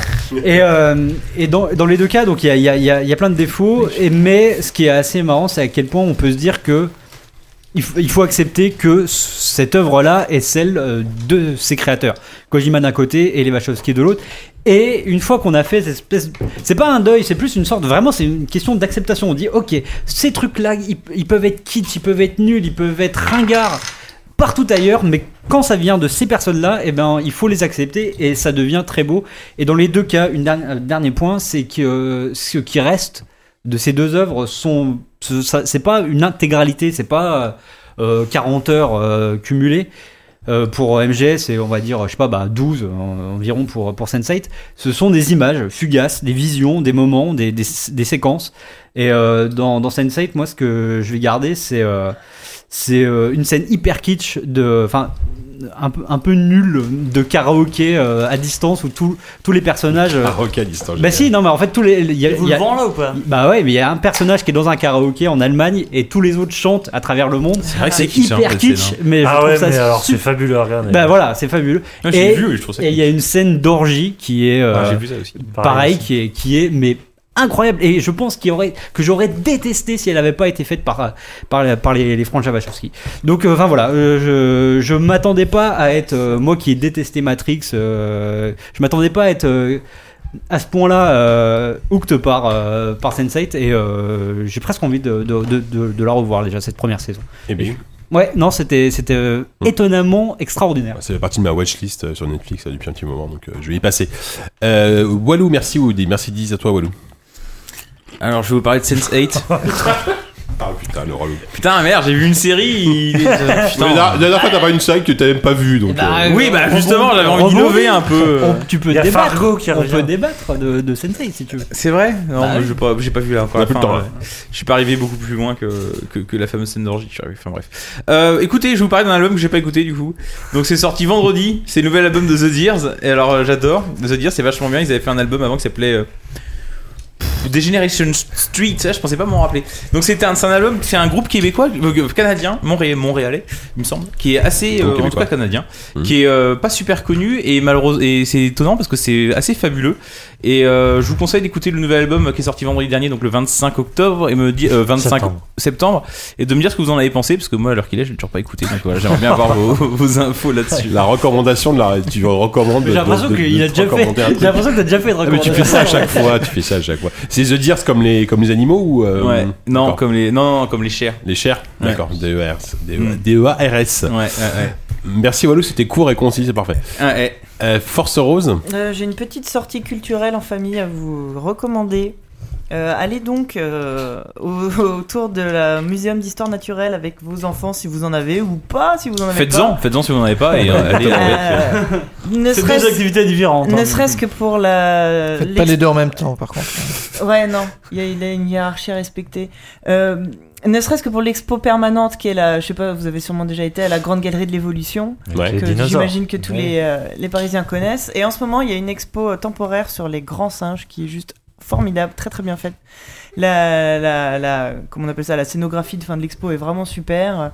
Et donc, bah, pour euh, avoir emmené mon gamin là-bas, euh, c'est euh, et avoir observé tous les gosses qui étaient là-bas, c'est vraiment chouette de de, de découvrir tout ça. Et j'ai aussi emmené mon, mon gamin au, euh, à la galerie de paléontologie, pour le coup, pour aller voir les, squelettes- les, les squelettes euh, de tout, euh, tous les animaux vivants et disparus. C'est incroyable. Enfin, moi, j'ai- j'avais l'impression d'avoir 8 ans, les C'est yeux dégueulasse, grands ouverts. d'animal Tu l'as vu vivant. son grand-père. Ah oui, bon. Pardon. Et euh, pff, ouais, oh là là, vous êtes fatigant. Enfin bon, si si vous avez vraiment envie de passer un moment, euh, c'est assez euh, assez exceptionnel d'aller découvrir ça. euh. Il y a un squelette de chat cyclope là-bas. Ouais, Oh merde. ouais. Il y a des, enfin, le, le coin des trucs bizarres, j'ai forcément Ouais. adoré les fœtus tout bizarres. Et euh, il y a, enfin non, mais vraiment c'est, euh, oh là là, je, moi non plus, je sais plus parler. Je suis désolée, mais vraiment, allez-y. C'est euh, très. On y va de ta euh, part, du coup Ouais, allez-y de ma part. je, je- On peut se présenter ou pas parce qu'une fois le mec t'a reconnu, tu m'as dit non, c'était pas. Non, non, c'était ça c'était la. Villette. Mais euh, ouais, enfin même pas que si vous avez des enfants d'ailleurs. Franchement, Ouais. en plus les bâtiments sont Si vous formidables. avez une âme d'enfant. C'est, euh, tu sais, c'est les- tous les vieux bâtiments du 19e Mmh. siècle. Enfin, en plus, enfin, voilà. Très bien. Bah, Il y a a qui travaille là-bas, on Et peut il y a essayer de. Luxbox qui Ah ouais travaille là-bas, qui fait des gros bisous. paye, des bières. Ah bah oh, putain, raison de plus. Euh, Grut, merci François Rose. Alors, euh, moi, je je vous conseillerais de jeter un œil à l'œuvre de Don Hertzfeld. Mhm. Alors, euh, c'est un animateur qui fait des. Je, je sais pas trop d'où ça sort, enfin ce qu'il fait exactement, comment il vit. Mais il, a, il, fait des, il fait des films assez curieux. Alors, Hertzfeld, c'est écrit euh, H-E-R-T-Z-F-E-L-D-T. Oui, je vois comme ça se prononce. hein. Voilà. Euh, donc je, je vous conseillerais de voir son travail. Ça peut se trouver sur YouTube ou je crois qu'il a un site, euh, notamment le court métrage Rejected, où il s'est. Alors je sais pas si c'est vrai ou pas, mais il a fait en sorte euh, d'imaginer un film où il s'était fait recaler par une chaîne de dessins animés pour enfants. Il avait proposé un truc, je crois que c'est ça le pitch. Il avait proposé un truc qui s'est fait rejeter, donc il présente ça et c'est un truc complètement barré, euh, voilà. Et je ne saurais euh, que trop vous conseiller la séquence My Anus is Bleeding dans ce petit film. Voilà. Et cet homme-là, apparemment, a fait un générique pour les Simpsons aussi. Enfin, il a fait les- le coach gag Ouais. euh, pour les Sims, pour un épisode Effectivement, des je le vois Simpsons. sur, euh, sur le son site là. Voilà. Il est Donc, pas euh, Moi je suis internet, moi je suis, moi, je suis devenu internet. regardez, Je suis regardez sur ce que fait cet homme. C'est très étrange, mais c'est très très drôle. Mm, mm. Voilà. Très intéressant. Comment t'es tombé sur euh, My Anus is Bleeding euh, sur YouTube? Tu t'es trompé de site en fait. J'ai cherché le mauvais site. Je ne répondrai pas à cette question. Par contre, il donne des très bons conseils. Doctissimo. Il y avait Doctissimo, il y avait ce C'est- c'est- Roncosimo. Ah merde. Merci beaucoup Grut. Euh, Yannou à toi. Oui, alors moi je voudrais vous parler d'une série qui C'est dur d'enchaîner. Ouais, ah, putain, c'est affreux. Surtout que je vais parler de vampires. Mais tu passes toujours après Grut. Les vampires Pas mal. Les vampires et les hémorroïdes sont Voilà. compatibles. Voilà. Euh, une série qui me tient à cœur parce que je sais qu'elle fait hurler les rageux. Ah non Eh si, mon grand. Oh mais si. Pour le simple plaisir d'énerver grand. 10 parce qu'il n'a rien compris encore une fois. Charlie. Ça s'appelle The Strain. Ah non. Et si. Même moi, je dis non. Là, Ah tu bah, tant mieux, Ah ouais ça me conforte dans l'idée. Euh, non mais pourquoi? Parce que à la base c'est une série donc de Guillermo del. Toro, Ah non, pardon. euh, euh, donc qui euh, SF, qui imagine voilà une New York infestée par euh, on va dire des ouais des créatures vampires euh, qui, Vampiriques. qui ont des euh, tentacules qui leur sortent de la bouche pour contaminer euh, leur proie. Et donc ça avait tissé toute une une, une traque voilà à partir de, du parcours d'un d'un médecin enfin pas d'un médecin mais d'un spécialiste euh, en maladies euh, génétiques et tout ça. Et la première saison était extrêmement accidentée. Enfin ça allait un peu nulle part. Mais en fait, avec la deuxième saison que moi pour le coup j'aime beaucoup parce que ça se resserre énormément, ça devient, ça, ça aborde ces thèmes de manière beaucoup plus sérieuse et surtout ça a plus de sous et donc ça, ça paraît beaucoup moins kitsch voire cheap. Mais je trouve que c'est une série qui ressemble énormément à, à Del Toro parce que Del Toro c'est quelqu'un qui a énormément de Il a, défauts. des, il a des tentacules qui sortent Ouais. de la.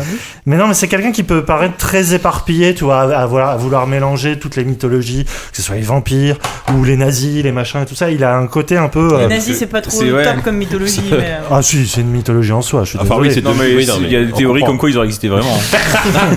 Non mais Attention, on n'est pas loin. On n'est le pas loin du côté dérapage. euh, archéologie nazie. Enfin, vous voyez ce que je veux Mais dire. oui, Oui, bien ah, sûr, mais il y a la mythologie m'emmerder. pop, pop du nazi aujourd'hui. Voilà. Oh. Et qu'il utilisait déjà dans. euh, J'essaye, hein, dans. Hellboy et tout ça. Voilà, et c'est ça. Et il y a ce côté gloubi-boulga d'influence qui des fois euh, rend le truc indigeste, comme dans Mhm. Pacific Rim, euh, comme euh, dans certaines scènes de ces films. Et à côté de ça, je, je trouve que c'est un artiste vraiment précieux. Et euh, parce qu'il a une sincérité vraiment dans tous les, tous les thèmes qu'il aborde.